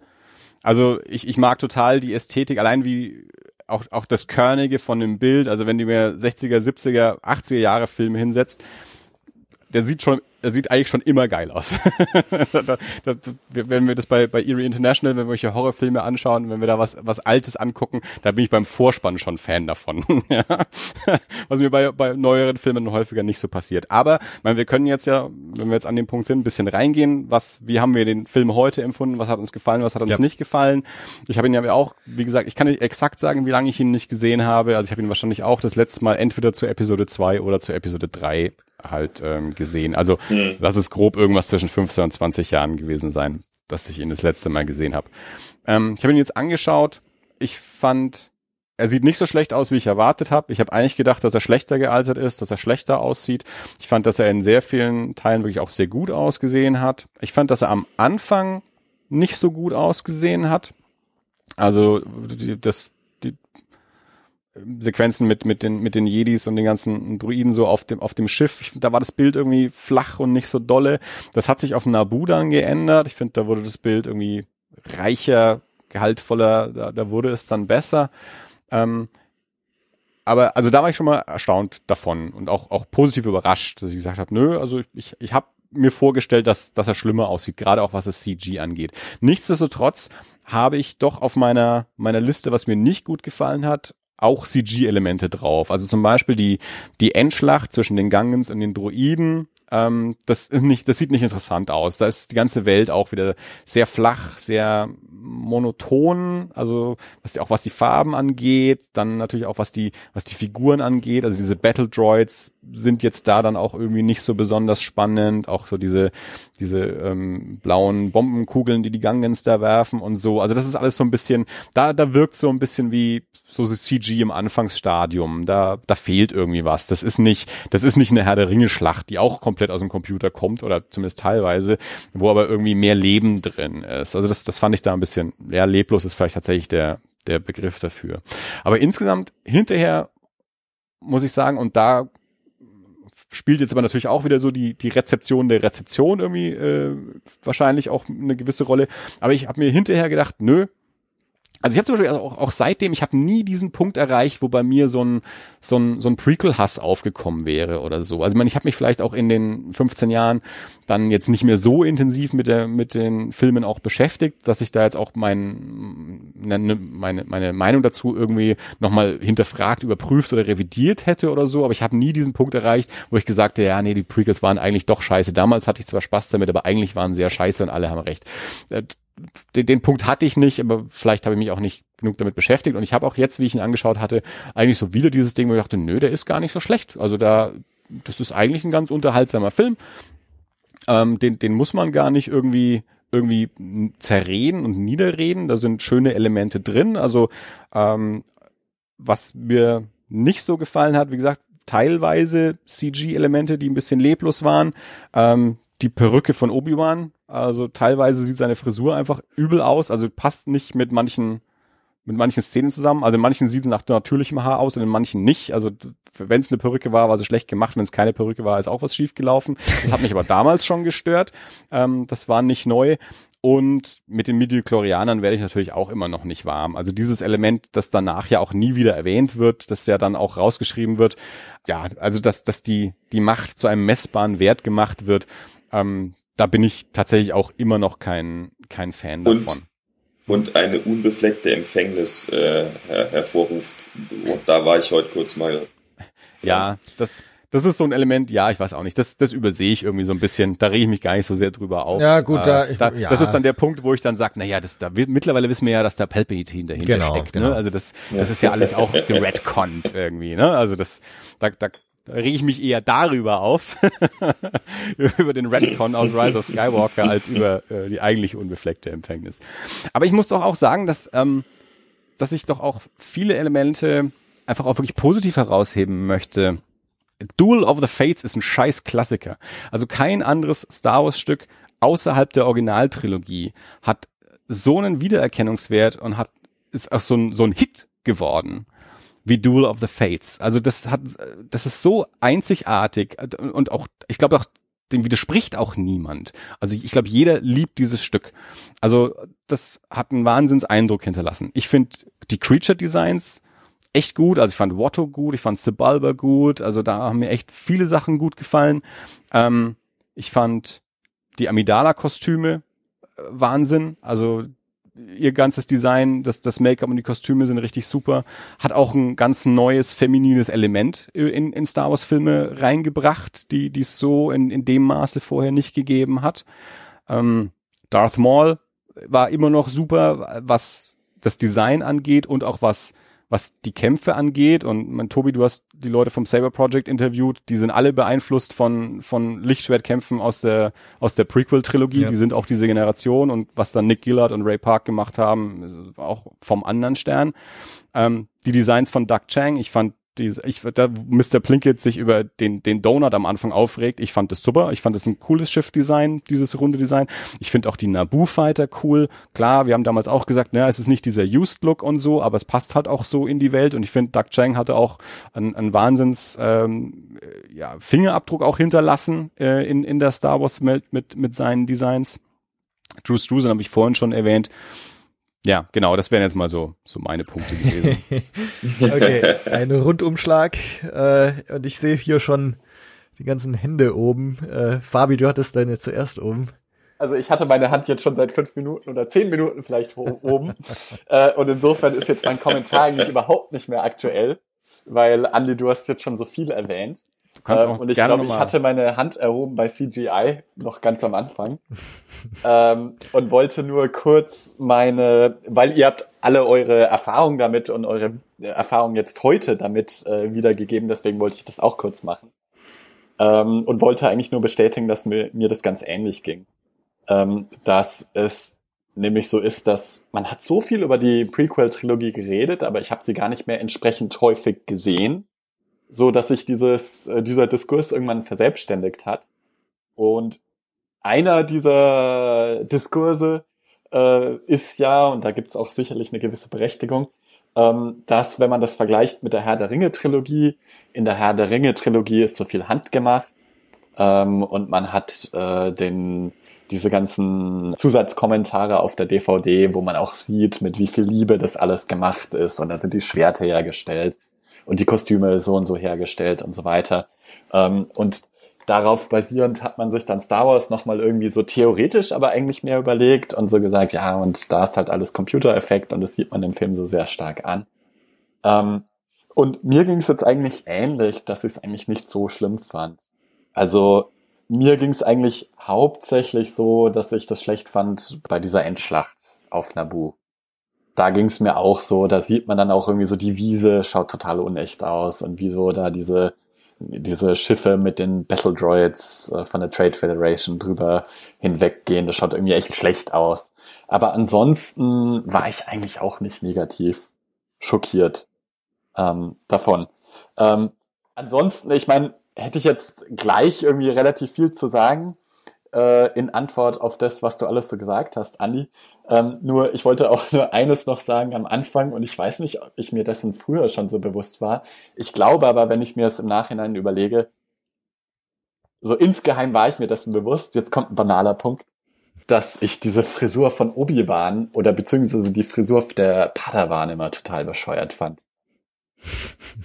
Ähm, also mit diesem kleinen Schwänzchen da, das hat mich immer so erinnert an so eine Frisur, die bei uns in Deutschland in den erste Hälfte der 90er irgendwie mal modern war, dass man hinten so ein Schwänzchen dran hatte und das hat mich schon deswegen immer gestört.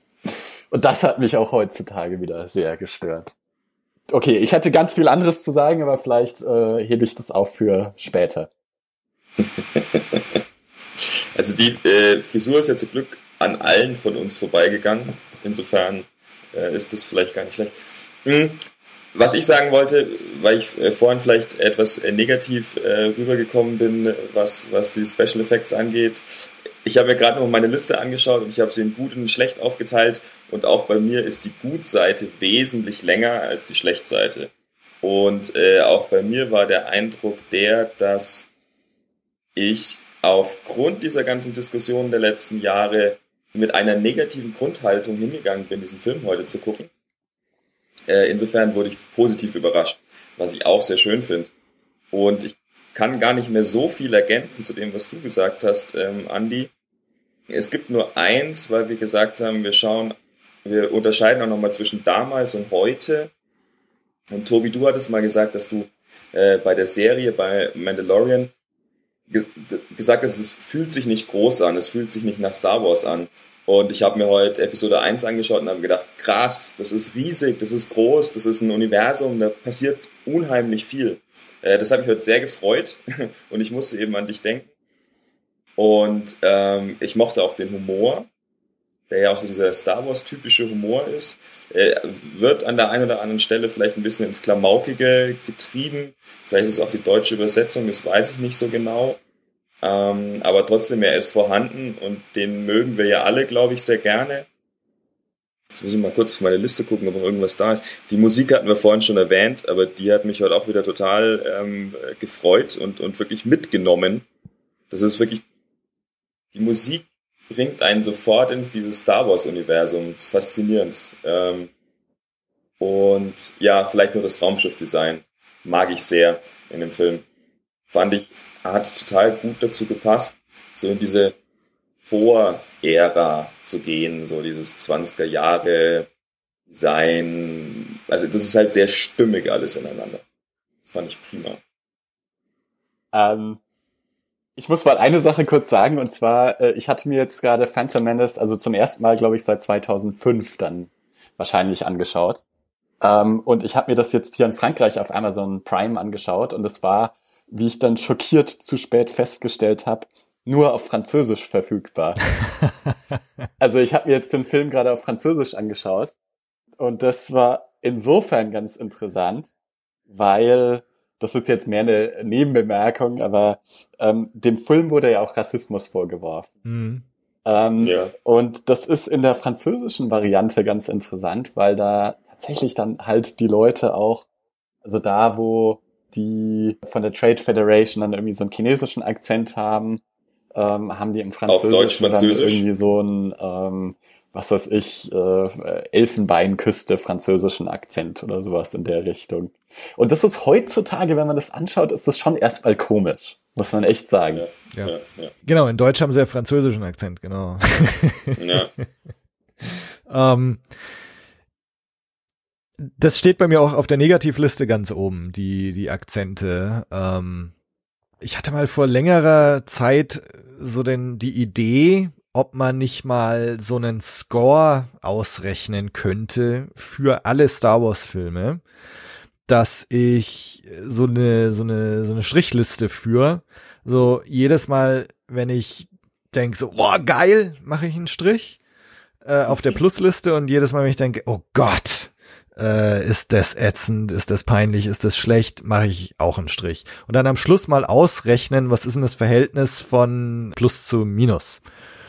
Ähm, ich schlag's mal vor, ne? Könnte man trotzdem mal noch machen. So äh, hartes Stück Arbeit, äh, alle neuen Filme da mal so durchzuarbeiten, aber mh, und erstaunlicherweise, also ich habe jetzt halt tatsächlich mal so mit Plus-Minus hier gearbeitet. Also bei mir ist auch die, die Plus-Liste wesentlich länger als die Negativliste. Und die Negativliste, äh, so, so diese, diese offensichtliche Negativliste, also wo ich gleich sage so, oh, äh, die ist bei mir eigentlich relativ kurz. Das sind, das sind tatsächlich diese Akzente, und das ist dieses von Boss Nass, was ich irgendwie scheiße finde, ich weiß auch nicht. Äh, und dann, dann habe ich drei äh, so Dudu-Momente, ne? You're in big Dudu this time, der Reittierfurz äh, und, und ne? also das ist bei mir alles schon auf der Liste.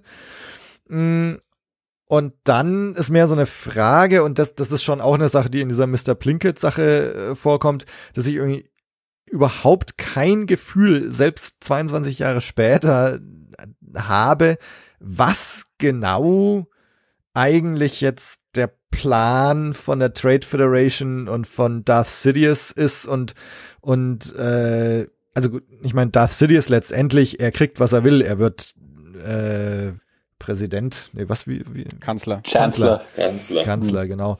Ähm, also er wird Kanzler, er kommt an die Macht. Letztendlich ist das das, was er wollte. Nur ich habe zwischendrin immer so, also die Trade Federation, die die will jetzt dies und das und dann soll Amidala unterschreiben und dann soll sie aber gefangen genommen werden und und und dann will der Kanzler nicht, dass sie dann doch dahin zurückkehrt und und irgendwie habe ich da so nach wie vor so Probleme, das irgendwie zu verstehen. Also ich, ich glaube, da könnte man sich jetzt schon mal hinsetzen und das alles auseinanderdröseln und würde es dann vielleicht verstehen. Trotzdem, also das, das, das ist mir irgendwie zu kompliziert. Wobei letztendlich muss ich sagen, ist es vielleicht auch egal. also das Wichtige ist, Palpatine intrigiert, um Kanzler zu werden. Und viel mehr müssen wir vielleicht auch jetzt nicht wissen aber das ist im Grunde eigentlich auch schon fast meine Negativliste. Also auf der Positivliste, ich fand Nabu richtig geil. Ich, ich finde, es gibt viele Momente, wo die Musik super ist. Äh, die Unterwasserfahrt mit den Monstern finde ich super. Mos Espa finde ich super. Ich finde die ganzen Kulissen und die Sets super. Die wirken einfach super lebendig äh, und wie richtige Orte. Man nimmt sich da auch ein bisschen Zeit, verschiedene Perspektiven zu zeigen und so. Äh, ich finde Watto super. Ich finde das Podrace letztendlich eigentlich ziemlich geil, auch weil es so groß ist. Ähm, ich finde Coruscant cool. Dann das Wipe 'em out, all of them von Palpatine ist äh, super. Der Auftritt von Darth Maul äh, am, am Schluss mit seinen Doppelklingen ist geil. Und was ich auch noch cool fand, äh, also dieses, äh, wen haben wir jetzt, wen haben wir jetzt hier erwischt, den, den Meister oder den Apprentice und die Kamera schwingt geflissentlich auf Palpatine. Ähm, also sind schon coole Sachen drin. Also ich wollte nur kurz was dazu sagen mit diesen ganzen ähm, so Trade Federation und diese ganzen politischen Sachen. Ähm, und ja, also ich meine, ähm, da müsste man sich ja fast noch mal wirklich mit Notizblock und ganz äh, genau notieren, was eigentlich alles so vor sich geht. Ich könnte das jetzt im Einzelnen auch gar nicht sagen, äh, was du jetzt eigentlich alles angesprochen hast, ob da und was ja wahrscheinlich in dieser Mr. Plinkett Review auch angesprochen wird, ob es da vielleicht wirklich irgendwelche Sachen gibt, die einfach komplett nicht logisch sind oder die man nicht überhaupt, überhaupt nicht nachvollziehen kann. Das war für mich aber, wie du jetzt auch sagtest, eigentlich auch gar nicht so relevant ich habe aber eine Sache und deswegen melde ich mich gerade. Ähm, das erste, was ich auf meiner Positivliste stehen habe, ist der politische Aspekt. Weil was in dieser äh, Mr. Plinkett Review, soweit ich die gesehen habe, negativ ist, ist ja genau das. So, dass das alles so langweilig sei und wieso zeigt man jetzt irgendwie den Senat auf Coruscant und so weiter und das interessiert doch keinen. Und welche Kinder könnte das zum Beispiel interessieren? Also gut, ich meine, da muss ich dem zustimmen. Wenn George Lucas sagt, das ist eigentlich ein Kinderfilm, dann ist dieser ganze Aspekt vielleicht tatsächlich deplatziert und da kann man sich dann auch fragen, inwieweit äh, das vielleicht sozusagen eine Defensive, äh, die danach dazu erfunden wurde, war. Ja, ja. Aber ich finde diesen ganzen politischen Aspekt eigentlich total interessant weil man sich ja auch nach der alten Trilogie irgendwie die Frage gestellt hat, wie konnte das so passieren und wie ist das so passiert. Und es war ja schon auch immer so das Politische im Hintergrund, für mich zumindest. Also ich kann gar nicht mehr so nachvollziehen heutzutage, was ich eigentlich alles wusste und nicht wusste von der Geschichte vor der Originaltrilogie. Aber trotzdem, man hatte ja immer so die alte Republik und sowas. Und wie funktioniert das eigentlich? Und da war, glaube ich, schon mein Eindruck damals und aber jetzt auch heute wieder, dass ich das total faszinierend fand, dann zum Beispiel diesen Rat auf Coruscant zu sehen. Und diese ganzen äh, Intrigen von Palpatine. Äh, ich finde das eigentlich total clever konstruiert, muss ich sagen. Und mhm. das finde ich insgesamt einen total positiven Aspekt der Prequel-Trilogie insgesamt auch. Äh, und überhaupt keinen negativen Punkt. Das ist mhm. ja auch dieser Nebensatz in, in der New Hope mit der, der Kaiser hat den Senat aufgelöst und dass man das jetzt auch mal so sieht, wer sind überhaupt da die, wer ist der Senat und äh, wie ist da die Rolle und bis es dann irgendwann dazu kommt, dass das überhaupt aufgelöst wird, was ist da der Hintergrund dazu? Ja. ja. Also das ist für mich tatsächlich ähm, ein ganz starker Aspekt von Episode 1 oder auch von der Leistung von George Lucas ist sein Worldbuilding. Ich habe jetzt schon gesagt, ne, ich finde Mos Espa geil, ich finde Nabu geil, dass das alles unheimlich lebendig wirkt und groß wirkt. Ähm, Gerade wenn man jetzt so so die die Sequels irgendwie im Hinterkopf auch hat. Ich meine, was George Lucas hier mit Episode 1 gemacht hat, ich, ich finde es einfach wahnsinnig beeindruckend. Also ähm, jetzt nicht nicht unbedingt nur in den Orten mit Mos Espa äh, und und Nabu und so, aber wie er quasi so nebenher wirklich ganz ganz elementare Sachen für das Star Wars Universum hier etabliert und einführt. Ähm, sei es jetzt diese Handelsföderation, die dann ja eigentlich in den ganzen Prequels eine Rolle spielt, die auch in den Clone Wars äh, Cartoons immer wieder eine Rolle spielt er führt im Grunde den Senat ein, wie der ausschaut, wie der funktioniert, dass es diesen Senat gibt, auch wenn er in A New Hope schon erwähnt wurde. Aber hier sehen wir ihn halt mal. Äh, das, dieses ganze Podracing, ne, die Tatsache, dass Jabba diese Podraces organisiert, finde ich auch wieder total interessant im Hinblick auf Mandalorian, ne, wo ich mich ja drüber echauffiert habe, dass da Tatooine so leer ausschaut. Aber wenn du dir überlegst, dass Jabba vielleicht auch derjenige war, der diese Podraces organisiert, wo Tausende von Leuten kommen. Jetzt ist Jabba weg, es gibt keine Podraces mehr, also ist Tatooine auch irgendwie ausgestorben. Ähm, dann die, die, die ganze Sache, dass das Jedi, dass, dass es Padawane gibt. Ne, dass das Padawan heißt, dass es diese Zweierkonstellation gibt, dass es diese Zweierkonstellation bei den Sith gibt. Das sind alles Dinge, die George Lucas hier in Episode 1 einführt. Ähm, und er macht es auf so eine leichte Art und ich, ich finde es aber wahnsinnig beeindruckend. Ähm, was Episode 7, 8, 9 überhaupt nicht schaffen, überhaupt nicht machen, diese, diese Leichtigkeit, mit der George Lucas hier Worldbuilding betreibt. Ähm, dass man sich auch Zeit nimmt äh, für für Orte. Das das hatte ich gar nicht mehr so im im Kopf, weil ich habe immer ich fand immer so schön in den in der Originaltrilogie, dass sich so Zeit genommen wird für Bespin, für Endor, dass man diese Planeten kennenlernt und so weiter und so in der, in der Erinnerung ist das in den Prequels immer nicht der Fall gewesen. Aber ich finde gerade hier in Episode 1 ist es der Fall. Mos Espa nimmt, man nimmt sich Zeit. Anakins Behausung wird aus den verschiedensten Blickwinkeln gezeigt. Es gibt eine Einstellung auf Coruscant, wo erstmal drei verschiedene Ein äh, Blickwinkel der Stadt gezeigt wird, werden, äh, bevor es dann zu äh, Padme und Jar Jar schneidet. Und dass man sich da eben diese Zeit nimmt, diese, diese Orte zu zeigen, zu zelebrieren, das hatte ich auch gar nicht mehr so im Kopf. Also ich finde, dieses Worldbuilding ist eine, eine ganz große Stärke, die ich so gar nicht mehr auf dem Schirm hatte in Episode 1.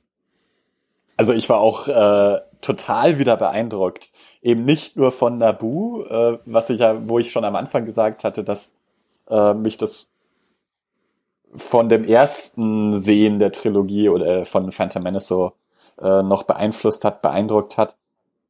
Da muss ich heute sagen, weil wir das Thema vorhin hatten bei Nabu, dieser erste Blick auf Nabu, das fand ich heute nicht mehr so gut. Äh, das sieht zwar total cool aus, also ich mag das Design, ähm, aber es sieht für mich so ein bisschen zu äh, computergeneriert aus.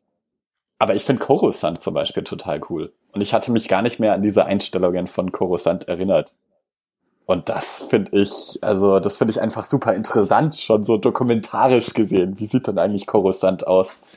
Also ja, das war für mich jetzt wieder ein Riesenfaktor, so, so ein riesen Wow-Faktor. Mensch, saugeil, dass man das jetzt mal sieht.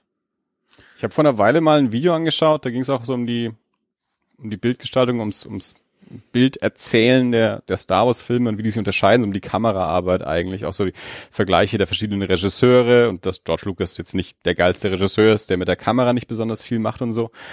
Ähm, und da wurde aber auch darauf hingewiesen, was mir nie aufgefallen ist und was wirklich eigentlich total verrückt ist, weil es das nur in genau einer Szene in neuen Star Wars-Filmen gibt.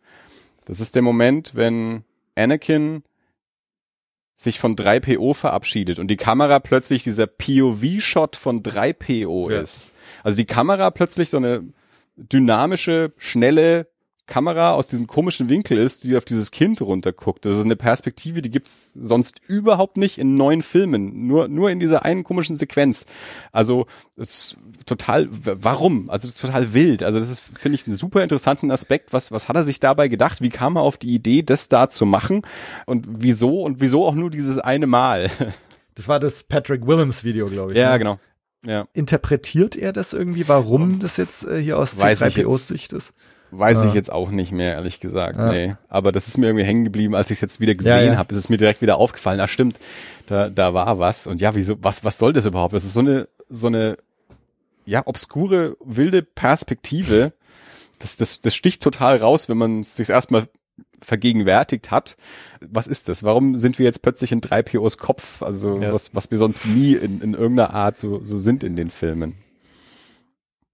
Was ich noch, ich finde teilweise ein paar Sachen finde ich ein bisschen ungelenk inszeniert auch irgendwie. Also es gibt so einzelne Szenen, die irgendwie auch so ein bisschen reinquetscht sich anfühlen. Das ist für mich die, die Szene, wo, wo R2D2 geehrt wird ähm, wo dann Amidala da sitzt und so und ja, wie ist seine Kennnummer und dann beugt sich der Typ runter und sagt R2D2A, R2D2, ja, hier geehrt, bla. Also ich finde diese ganze, diese, diese ganze Szenerie ist irgendwie so gestelzt auch irgendwie, wie die einzelnen Figuren so im Raum verteilt sind, um dann diesen, diesen kleinen Droiden zu ehren. Das ist auch so ein bisschen, das ist wahrscheinlich so ein bisschen auch Fanservice geschuldet, dass die Leute sich halt da über R2D2 freuen können und der da so eine Ehrung kriegt und irgendwie sowas. Aber ich finde irgendwie so, der, der, der ganze Raum, die ganze Szene ist irgendwie un ungelenk, also in sich inszeniert und dann auch platziert, also weil es auch für den Rest des Filmes irgendwie nicht von einer echten Bedeutung ist. Also äh, von meiner Seite auch aus so die Frage, jetzt haben wir alle so ein bisschen mehr die positiven Seiten von Phantom Menace diskutiert. Äh, was ist denn bei euch so negativ? Also ich musste mich gleich, also ich muss, äh, bei mir sind es eigentlich so zwei Sachen hauptsächlich. Ähm, das ist, also mal abgesehen von so Sachen wie Medikloriane und so weiter, wo man, worauf man sicherlich hätte verzichten können. Ähm, für mich ist es dann letztlich doch Anakin. Und das ist natürlich schon ein größerer Punkt. Also ich wäre, wenn ich es mir jetzt im Nachhinein anschaue, insgesamt äh, wäre es mir einfach doch lieber gewesen, wenn es nicht so ein kleines Kind gewesen wäre. Ähm, das muss ich auch heute noch sagen. Ähm, und der andere Punkt ist bei mir nämlich eigentlich Darth Maul. Also mhm. ich finde Darth Maul irgendwie nicht gut. Ähm, und also vielleicht liegt es auch daran, dass er gleich am Ende von Episode 1 stirbt. Weil man diesen Charakter so, so kurz hält. Und ich weiß, ich kann mich jetzt, ich muss mal wieder Episode 4 anschauen, was ich auch schon ewig nicht mehr gemacht habe. Aber wie, wie präsent ist Epis äh, Darth Vader, Vader in Episode 4?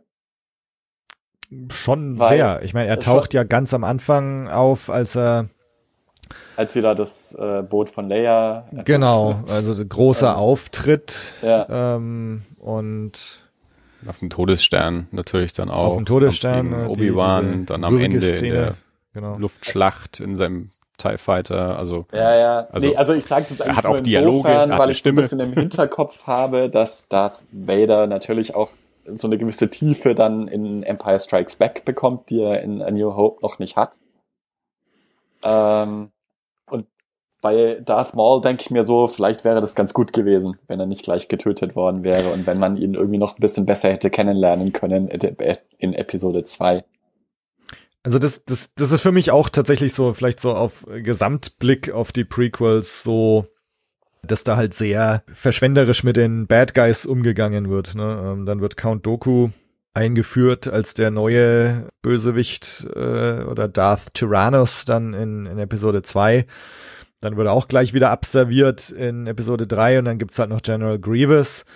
Ähm, also immer so, äh, okay, ich meine, Palpatine ist so der, der übergreifende Bösewicht, aber es, es gibt halt immer noch so einen, so einen neuen dazu und das war mir auch irgendwie ein bisschen zu, also so Gesamtsicht auf die Prequels auch ein bisschen zu stückhaft. Ähm, Das haben Also wir das damals ja Gefühl auch schon immer auch. diskutiert, wenn es immer heißt, es gibt immer einen Lehrer und einen Schüler, aber diese Schüler, die Ja, kriegt ja. man anscheinend ständig irgendwo einen neuen näher. ja, ja, ja.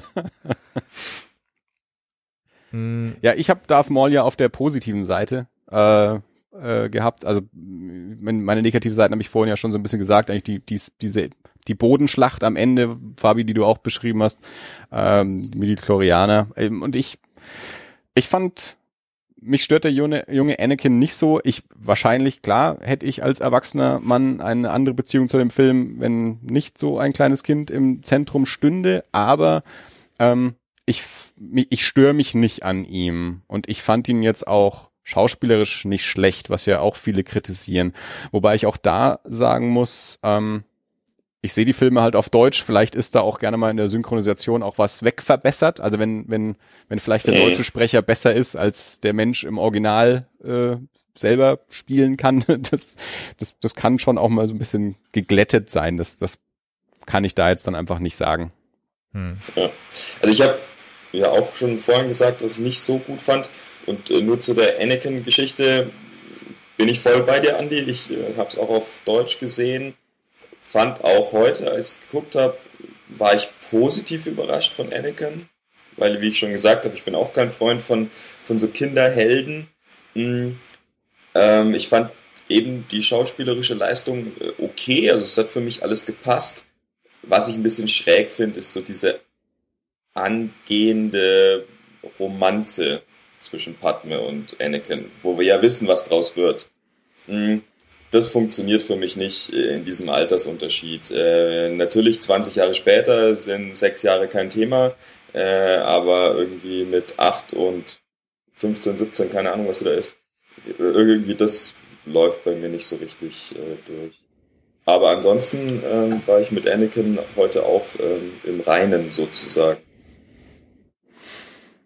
Hm. Ich gehe mal auf zwei Aspekte ein. Ähm, also ich habe tatsächlich eigentlich so äh, so viel richtig negative Sachen eigentlich gar nicht, au außer den den genannten Sachen. Ne? Die Akzente hätten sie weglassen können, das die Dudu-Witze hätten sie rauslassen können.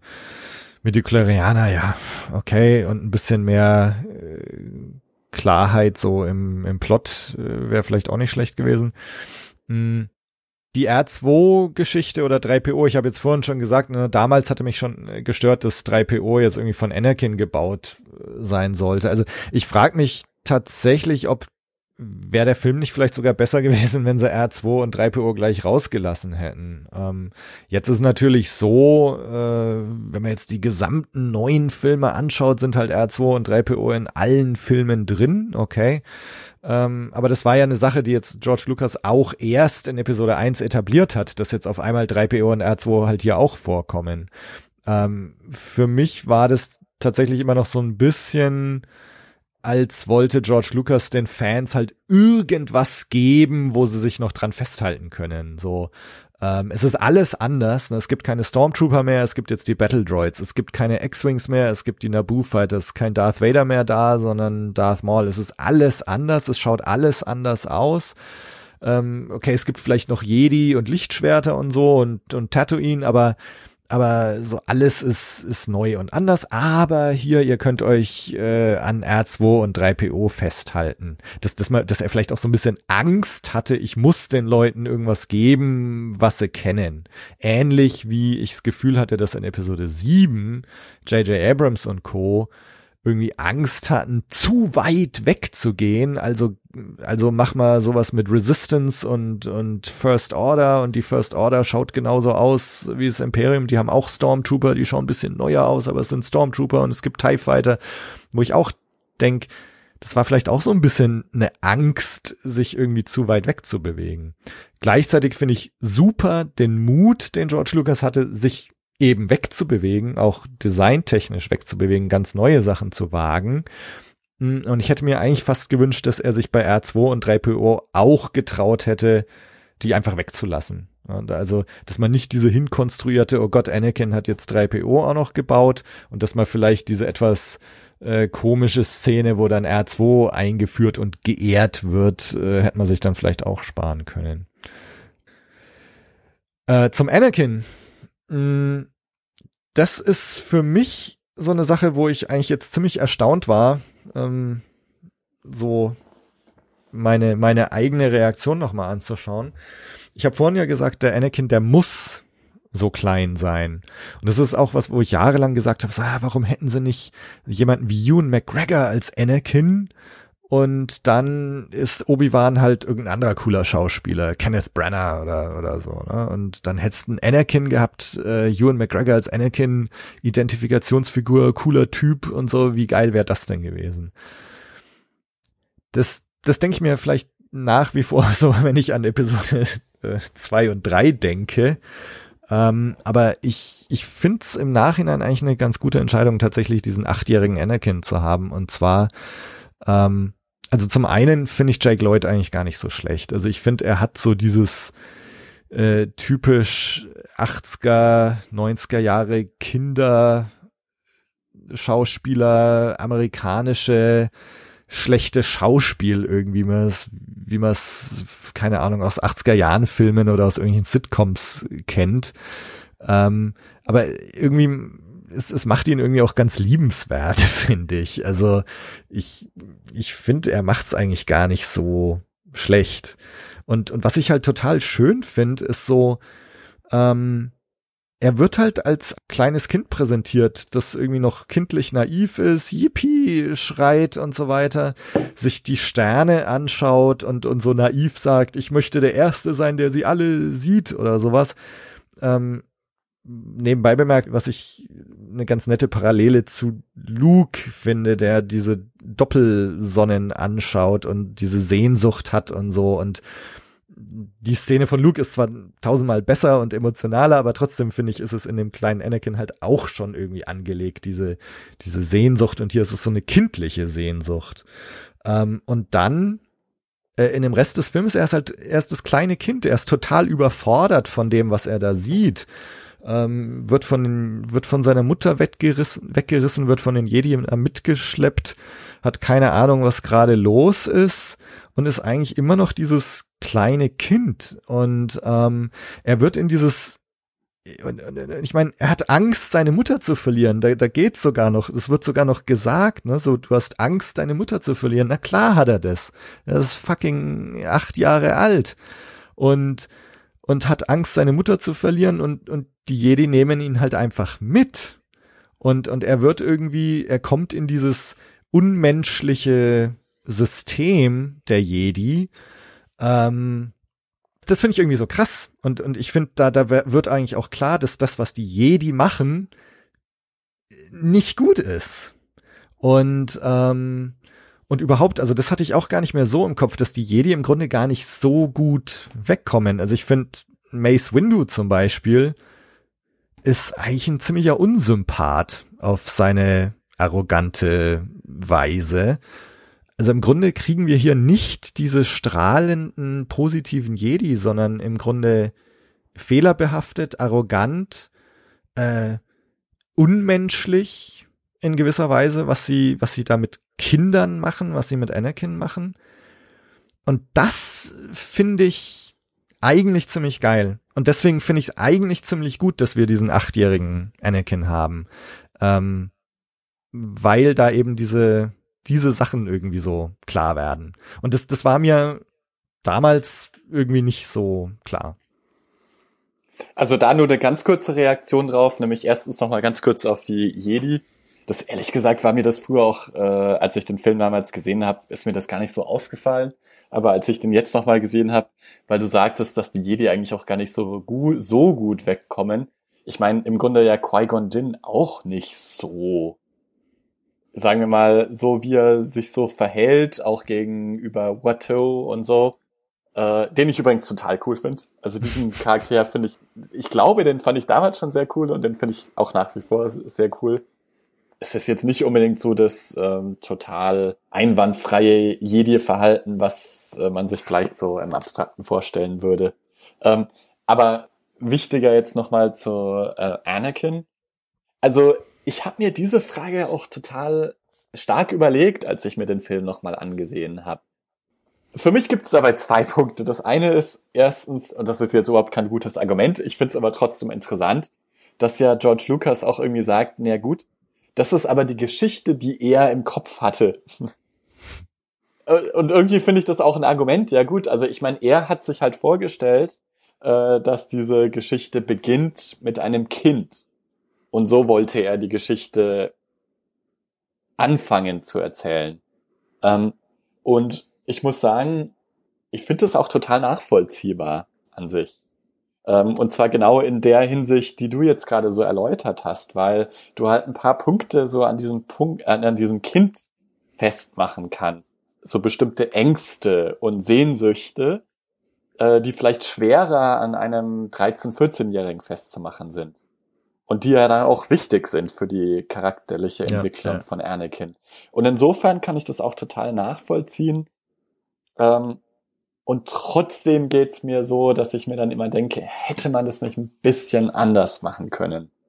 Weil für mich einfach Anakin, also schon so diese erste Szene, ich meine, das ist wahrscheinlich so ein, äh, da schlägt man auf ein altes Pferd ein, aber dieses, wo dann Natalie Portman da reinkommt bei äh, Watto und irgendwie er sagt dann, bist du ein Engel?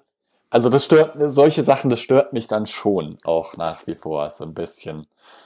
Obwohl ich eben Verständnis dafür habe, dass man jetzt ein kleines Kind einführt. Und da geht's mir aber insgesamt auch so, und das ist dann vielleicht so ein weiterer Punkt, dass ich mir so alles in allem vielleicht doch gewünscht hätte, dass die Filme so ein bisschen dunkler von Anfang an sind. Oder so Ahnung von Dunkelheit ein bisschen mehr noch haben. Also Tobi, ich glaube, du hattest vorhin gesagt, dass George Lucas halt auch gesagt hat, äh, er wollte diese Filme leichter machen und heller machen, weil ja auch eine andere Zeit in der Republik dargestellt wird und so weiter. Trotzdem denke ich mir halt, so ein Teil von mir denkt sich dann, wenn George Lucas aber sagt, er macht es auch hell, weil das für Kinder sein soll, dann ist das für mich irgendwie so alles in allem nicht so ganz logisch. Also logisch ist für mich der Aspekt, ist es halt die Republik und da ist das Leben noch heller.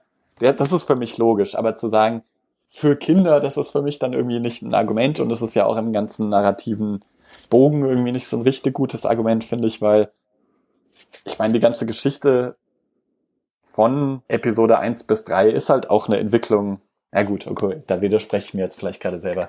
Es ist halt eine Entwicklung zum Dunklen hin. Und ich finde, Episode 1 bis 3 erzählt jetzt insgesamt auch keine Geschichte, die unbedingt für Kinder ist vielleicht das Episode 1, könnte man sagen, was, was für Kinder ist. Aber spätestens ab Episode 2 ist auch klar vom Inhalt her, es muss irgendwann in eine Richtung gehen, die eben eher äh, ein erwachseneres Publikum anspricht.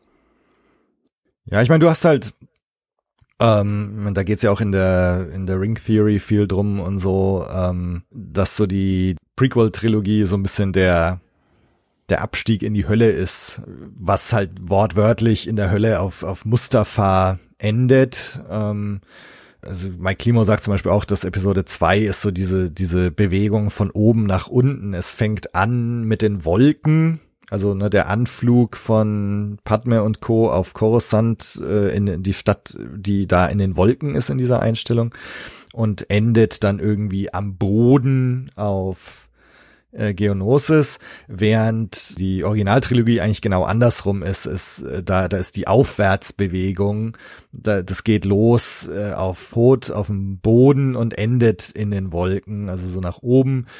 Ähm, und na, also wenn du wenn du das so so von der Weise her denkst, dann dann ist halt Nabu irgendwie so dieses paradiesische, das das Paradise Lost, was dann verloren ist und es geht alles nach unten, es endet alles in der Hölle. Und sag mal auch aus aus dem Aspekt macht's schon wieder Sinn, da irgendwie was was buntes, paradiesisches, äh, naives am Anfang zu zeigen.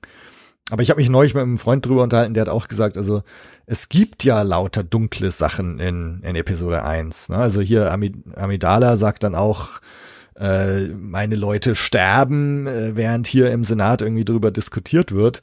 Also er hat zum Beispiel gesagt, dass ihm da einfach nicht genug Raum gegeben wird für diese dunklen Seiten, beziehungsweise es, es gibt diese ganzen dunklen Seiten, aber trotzdem ist alles noch hell und bunt und die Musik. Dü, dü, dü, dü, dü.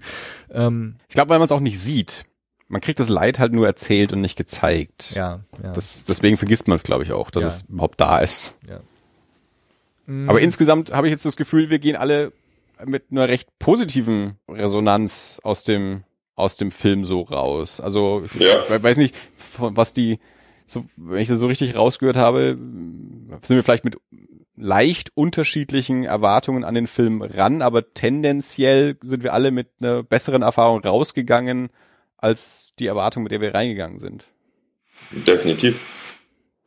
Auch auf jeden Fall meinerseits. Ja. Ich meine, ich hatte den Film jetzt, also im Gegensatz zu euch habe ich ihn eigentlich relativ regelmäßig gesehen in den vergangenen Jahren. Episode 1 ist definitiv auch von den Prequels der, den ich am meisten angeschaut habe. Trotzdem hatte ich jetzt so, so, so mehrere so, so Momente, wo es irgendwie bei mir geklickt hat. Und äh, das, das, das eine war tatsächlich, dass ich tatsächlich eigentlich finde, dass der Film gut ausschaut und tolles Worldbuilding macht. Und das andere, dass ich diese Realisierung mit Anakin irgendwie, dass das, dass das eigentlich so sein muss, dass er ein Kind ist. Ähm, und ich muss echt sagen, also bei, bei mir kommt inzwischen auch so, so, so, so eine Nostalgie dazu, dass ich mich eigentlich dran erinnere, wie toll das damals war, 1999, als wir im Pizza Hut waren, als wir das ganze Zeug gekauft haben, als wir uns drauf gefreut haben. Und ich muss sagen, ich, ich freue mich jetzt, wenn ich diesen Film sehe. Und, und ich habe einfach eigentlich fast nichts als positive Gefühle, wenn ich diesen Film sehe. Und hab, hab mich irgendwie wirklich dabei ertappt, so.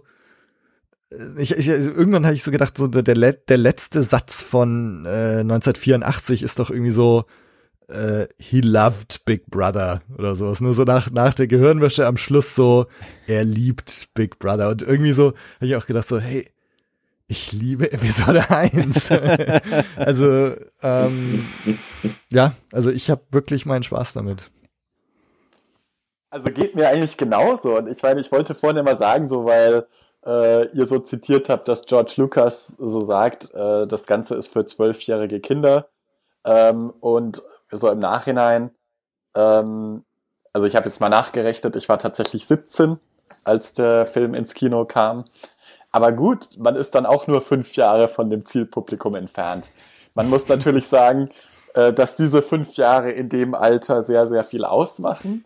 Aber trotzdem ist man jetzt nicht so weit weg davon. Erstens und zweitens ist es dann trotzdem ja auch für uns, also jetzt vielleicht abgesehen von Andi, weil Andi, du hast ja gesagt auch, dass du die Filme dann sogar noch in den 80er Jahren, das fand ich übrigens toll, das wusste ich gar nicht, äh, noch in den Kinos gesehen hast.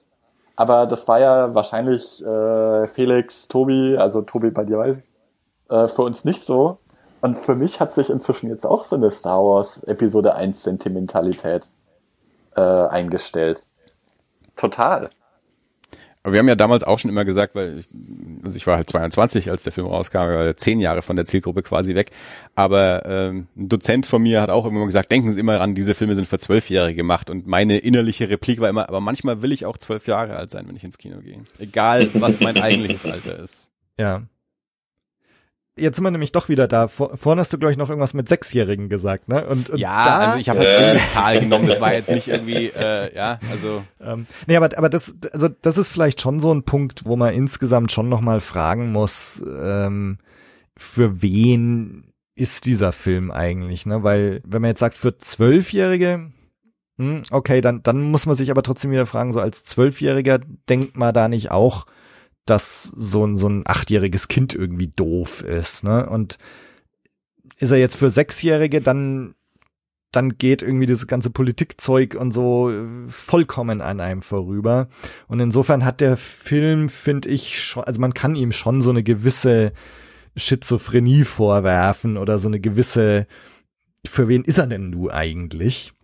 Nichtsdestotrotz, ähm, na so. Also halt für Neunjährige.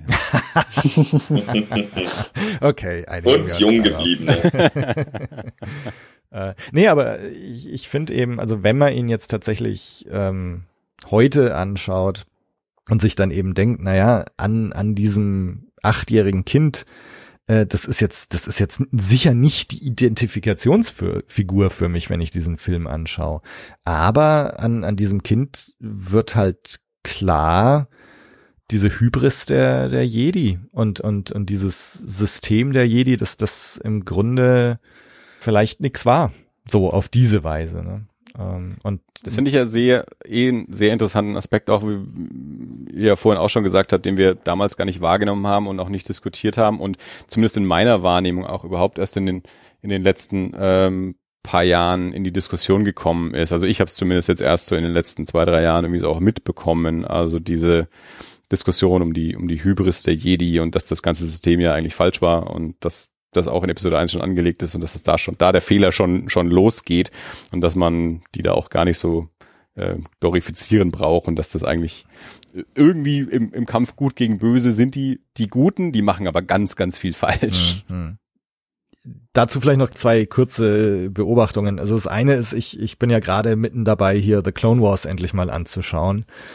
Ähm, und also mir geht's, ich bin jetzt gerade am Ende von Staffel 2, war glaube ich unsere letzte Folge auch. Und äh, also mir geht's auch so, dass ich Mace Windu auch in der Clone Wars Serie genauso unsympathisch irgendwie finde. Ähm, vielleicht hat das jetzt auch eher noch mal so ein bisschen was getriggert, mhm. dass ich jetzt auch Mace Windu äh, in Episode 1 auf einmal anders sehe. Kann, kann sicher auch sein. Ähm, und das andere, was aber ganz interessant ist, ähm, es kommen ja gerade diese High Republic äh, Bücher und Comics und so weiter raus, die also 200 Jahre vor Phantom Menace und Co. spielen. Und wenn man jetzt sagt, ne, ist so ein bisschen ins Gerede gekommen, die, die Hybris der Jedi und alles gar nicht so doll. Das hingegen ist jetzt schon so. Also hier in High Republic wird irgendwie so hier alles toll und die Jedi auf, auf dem Höhepunkt ihres Daseins äh, und so weiter. Ähm, und da herrscht genauso dieses System mit Padawanen und so weiter. Und da ist es jetzt in, in gar keiner Weise so, also bisher jedenfalls nicht dargestellt, dass das jetzt irgendwie schlecht ist oder so. Also da sind die Jedi so, so alles ganz positiv und, und toll. Also auch ganz interessant. Und vielleicht auch ganz interessant wieder, dass halt, ne, bei High Republic und Co. hat jetzt halt George Lucas seine Hand auch nicht mehr im Spiel. Also. Das ist halt Disney Star Wars. Ja, ja. Das heißt, äh, kommen wir jetzt zu einem Fazit oder haben wir noch Punkte offen? Ich, ich meine, ich hatte so das Gefühl, jetzt haben wir schon so jeder ja. so ein bisschen äh, gefazitet. Ich glaube auch eigentlich. Ähm, also ich, na, ich könnte jetzt schon noch einige Sachen sagen, ähm, aber Wer nicht? Vielleicht sage ich jetzt noch zwei Sachen, weil ne, wenn wir schon drüber reden, über Episode 1, zwei Sachen, die ich einfach unheimlich cool finde. Ähm, also erstens, was mir auch nochmal aufgefallen ist, äh, Natalie Portman, Padme, kam öfter schon vor heute, ähm, ist ja auch oft kritisiert worden, irgendwie hölzern gewesen zu sein und so weiter. Und äh, finde ich eigentlich gar nicht. Also ich finde sie eigentlich total sympathisch und nett und liebenswert als Padme, wenn sie da inkognito unterwegs ist. Ich finde auch ganz schön, dass halt gezeigt wird, dass sie von Anfang an total offen gegenüber Jar Jar Binks ist zum Beispiel mhm. ähm, und auch Anakin gegenüber und halt dieser Kontrast, wenn sie Amidala ist, dieses, dieses, wo sie ja auch ganz deutlich vollkommen emotionslos spricht, Mhm. äh, ihr Gesicht, äh, also wenn Anakin da zu ihr kommt äh, und sich verabschieden will, zeigt ihr Gesicht keine Emotionen und so. Und dann aber ganz am Schluss in der allerletzten Einstellung, wo sie als Amidala in dieser Parade da ist und am Schluss auf der Bühne steht, dass sie da Anakin in freundlichster Weise anlächelt, äh, was im Grunde ja so ein totaler Protokollbruch irgendwie sein muss, ähm, weil sie offensichtlich ja als Königin da eigentlich keine Gefühle zeigen darf oder so. Also das finde ich ziemlich cool. Und ich finde, dass da Natalie Portman, ja, Aber vorher schon, als, als sie äh, bei den Gangans sind und um Hilfe bittet. Und dann als Padme von der zweiten Reihe in die vorderste kommt, sich als Amidala vorstellt und dann eben auch diese sehr emotionale und auf, auf die Knie geht. Genau, so. also ich, ich Ja. meinte es jetzt halt im Sinne, wenn sie dieses repräsentative, zeremonielle Outfit trägt, ne, dass sie da keine Emotionen zeigt oder zeigen darf äh, oder so und es aber doch tut ganz am Schluss. Also deswegen klammer ich jetzt diese Gangen-Szene aus, weil sie da ja eh als Handmaiden Padme auftritt. Ähm, also das war das eine und das, das andere, weil wir jetzt eh schon bei dieser Schlussparade sind, ähm, kommt zum Beispiel in diesem Prequel Strike Back vor, aber das ist irgendwo anders, habe ich das auch schon gesehen, ist glaube ich kein Geheimnis mehr, aber dass diese Melodie, dieses da da da da da da, das ist im Grunde die ähm, Dur-Version des des Imperator-Themas ist, finde ich auch saugeil. Also dass diese, diese fröhliche Kindermelodie ähm, im Grunde dieses Foreshadowing, wer es denn hört, äh, aufs Thema des Imperators ist. Ziemlich geil. Ähm, ja, das waren noch so zwei Sachen, die ich irgendwie cool fand. Also wenn vielleicht jeder noch eine Sache sagt, die er besonders gut fand, Ja, ja, äh, dann habe ich mir nämlich eigentlich notiert, und das passt jetzt nämlich gerade ganz gut, äh, dass ich einfach Palpatine richtig gut fand. Also ich fand wirklich einfach jede Szene, in der Palpatine war, richtig gut. Und deswegen habe ich auch sehr viel Sympathie für diesen ganzen politischen Aspekt, weil ich das Mhm. einfach total faszinierend finde, das so zu betrachten, wie er das eigentlich so betreibt. ja. Jetzt haben wir euch in Verlegenheit gestürzt hier. Ja, ich, ich, ich habe eigentlich meine ganzen Positivpunkte Pulver schon schon mal runtergerattert, während ich euch alle zugeredet habe für zehn Minuten anscheinend. Aber ich glaube, so das, das Highlight-Ding, das ich immer rausziehen würde, ist wahrscheinlich einfach Duel of the Fates und der, Mhm. der Lichtschwertkampf. Ja. Also das ist so die, der, der Kern. Wenn jemand auch nur einen Teil von dem Film sehen wollte, dann würde ich auf jeden Fall immer das Mhm. rausziehen. Also Duel of the Fates ist so das, was für mich hängen bleibt. Absolut, auch wenn man da in die Gesichter schaut äh, von Obi-Wan und, und von Darth Maul und so, das ist ähm, auf jeden Fall ein ganz großes Highlight von diesem Film. ist einfach ein verdammter Klassiker, das ganze Duell. Und, und Ja. im, im Grunde gibt's in, ich lasse jetzt mal äh, Episode 3 weg, aber ich finde in, in kompletten Episode 2 gibt's keine einzige Szene, die an dieses Duell ranreicht. Ja, auch der Ich hab- ganze Aufbau. Ja, ich habe auch tatsächlich kurz drüber nachgedacht diese Woche und dachte mir, also eigentlich nur in Last Jedi der Lichtschwertkampf im Thronsaal ist für mich der einzige Lichtschwertkampf, der der mir sofort in den Kopf kommt, wo ich sage, der ist ähm, der ist auf einer Ebene, was was so die die Choreografie und das das Mhm. visuelle Design angeht. Vor allem, weil er sich auch nochmal so steigert von Qui-Gon zu Obi-Wan. Finde ich, finde ich faszinierend. Und dann Qui-Gons Noble End. This episode's noble end. Gut. Also ich, ich kann wirklich nur dieses äh, Big Brother Zitat äh, nochmal wiederholen. Irgendwie habe ich mich ertappt, äh, diesen Film wirklich super zu finden. Ich glaube, mein erster Satz nach diesem Schauen, als, als Bianca mich gefragt hat, war sowas wie, ich kann ihn nicht hassen. das ist jetzt nicht ganz, ich liebe ihn. Aber nö, ich, ich würde jetzt auch nicht, äh, nicht schlecht über ihn reden. ja. Wie gesagt, äh, er hat mir ähm, äh, Lust drauf gemacht, jetzt tatsächlich nochmal die komplette erste Trilogie zu schauen. Hm, Das alleine äh, hätte ich nicht erwartet. Ja, dann äh, lasst uns das doch machen. Äh, muss jetzt nicht sofort sein. Äh, ich habe ja auch, wie gesagt, meine Clone Wars Rewatch noch äh, und so weiter. Aber lasst uns doch mal uns Episode 2 und 3 auch mal noch vorknöpfen. Da haben wir dann natürlich, gut, Fabi und ich haben dann noch eine gemeinsame Erinnerung äh, bei Episode 2. Aber ähm, ich meine, vielleicht müssen wir es jetzt auch nicht ganz so breit treten wie heute. Schauen wir mal. Ich glaube, der, Äh. der Road to Anteil wäre dann halt einfach quasi fast komplett weggestrichen, sondern mehr so Ja. direkt in den Film. Genau, ich meine, Road 2 ist, glaube ich, tatsächlich auch, das war einfach das Besondere auch an, an Episode 1. Ja, absolut, ja. Dann danke ich euch, hat mich sehr, sehr gefreut ähm, und hat irgendwie gut getan, mit euch darüber zu reden. Hm, Zwei Jahre in der Planung.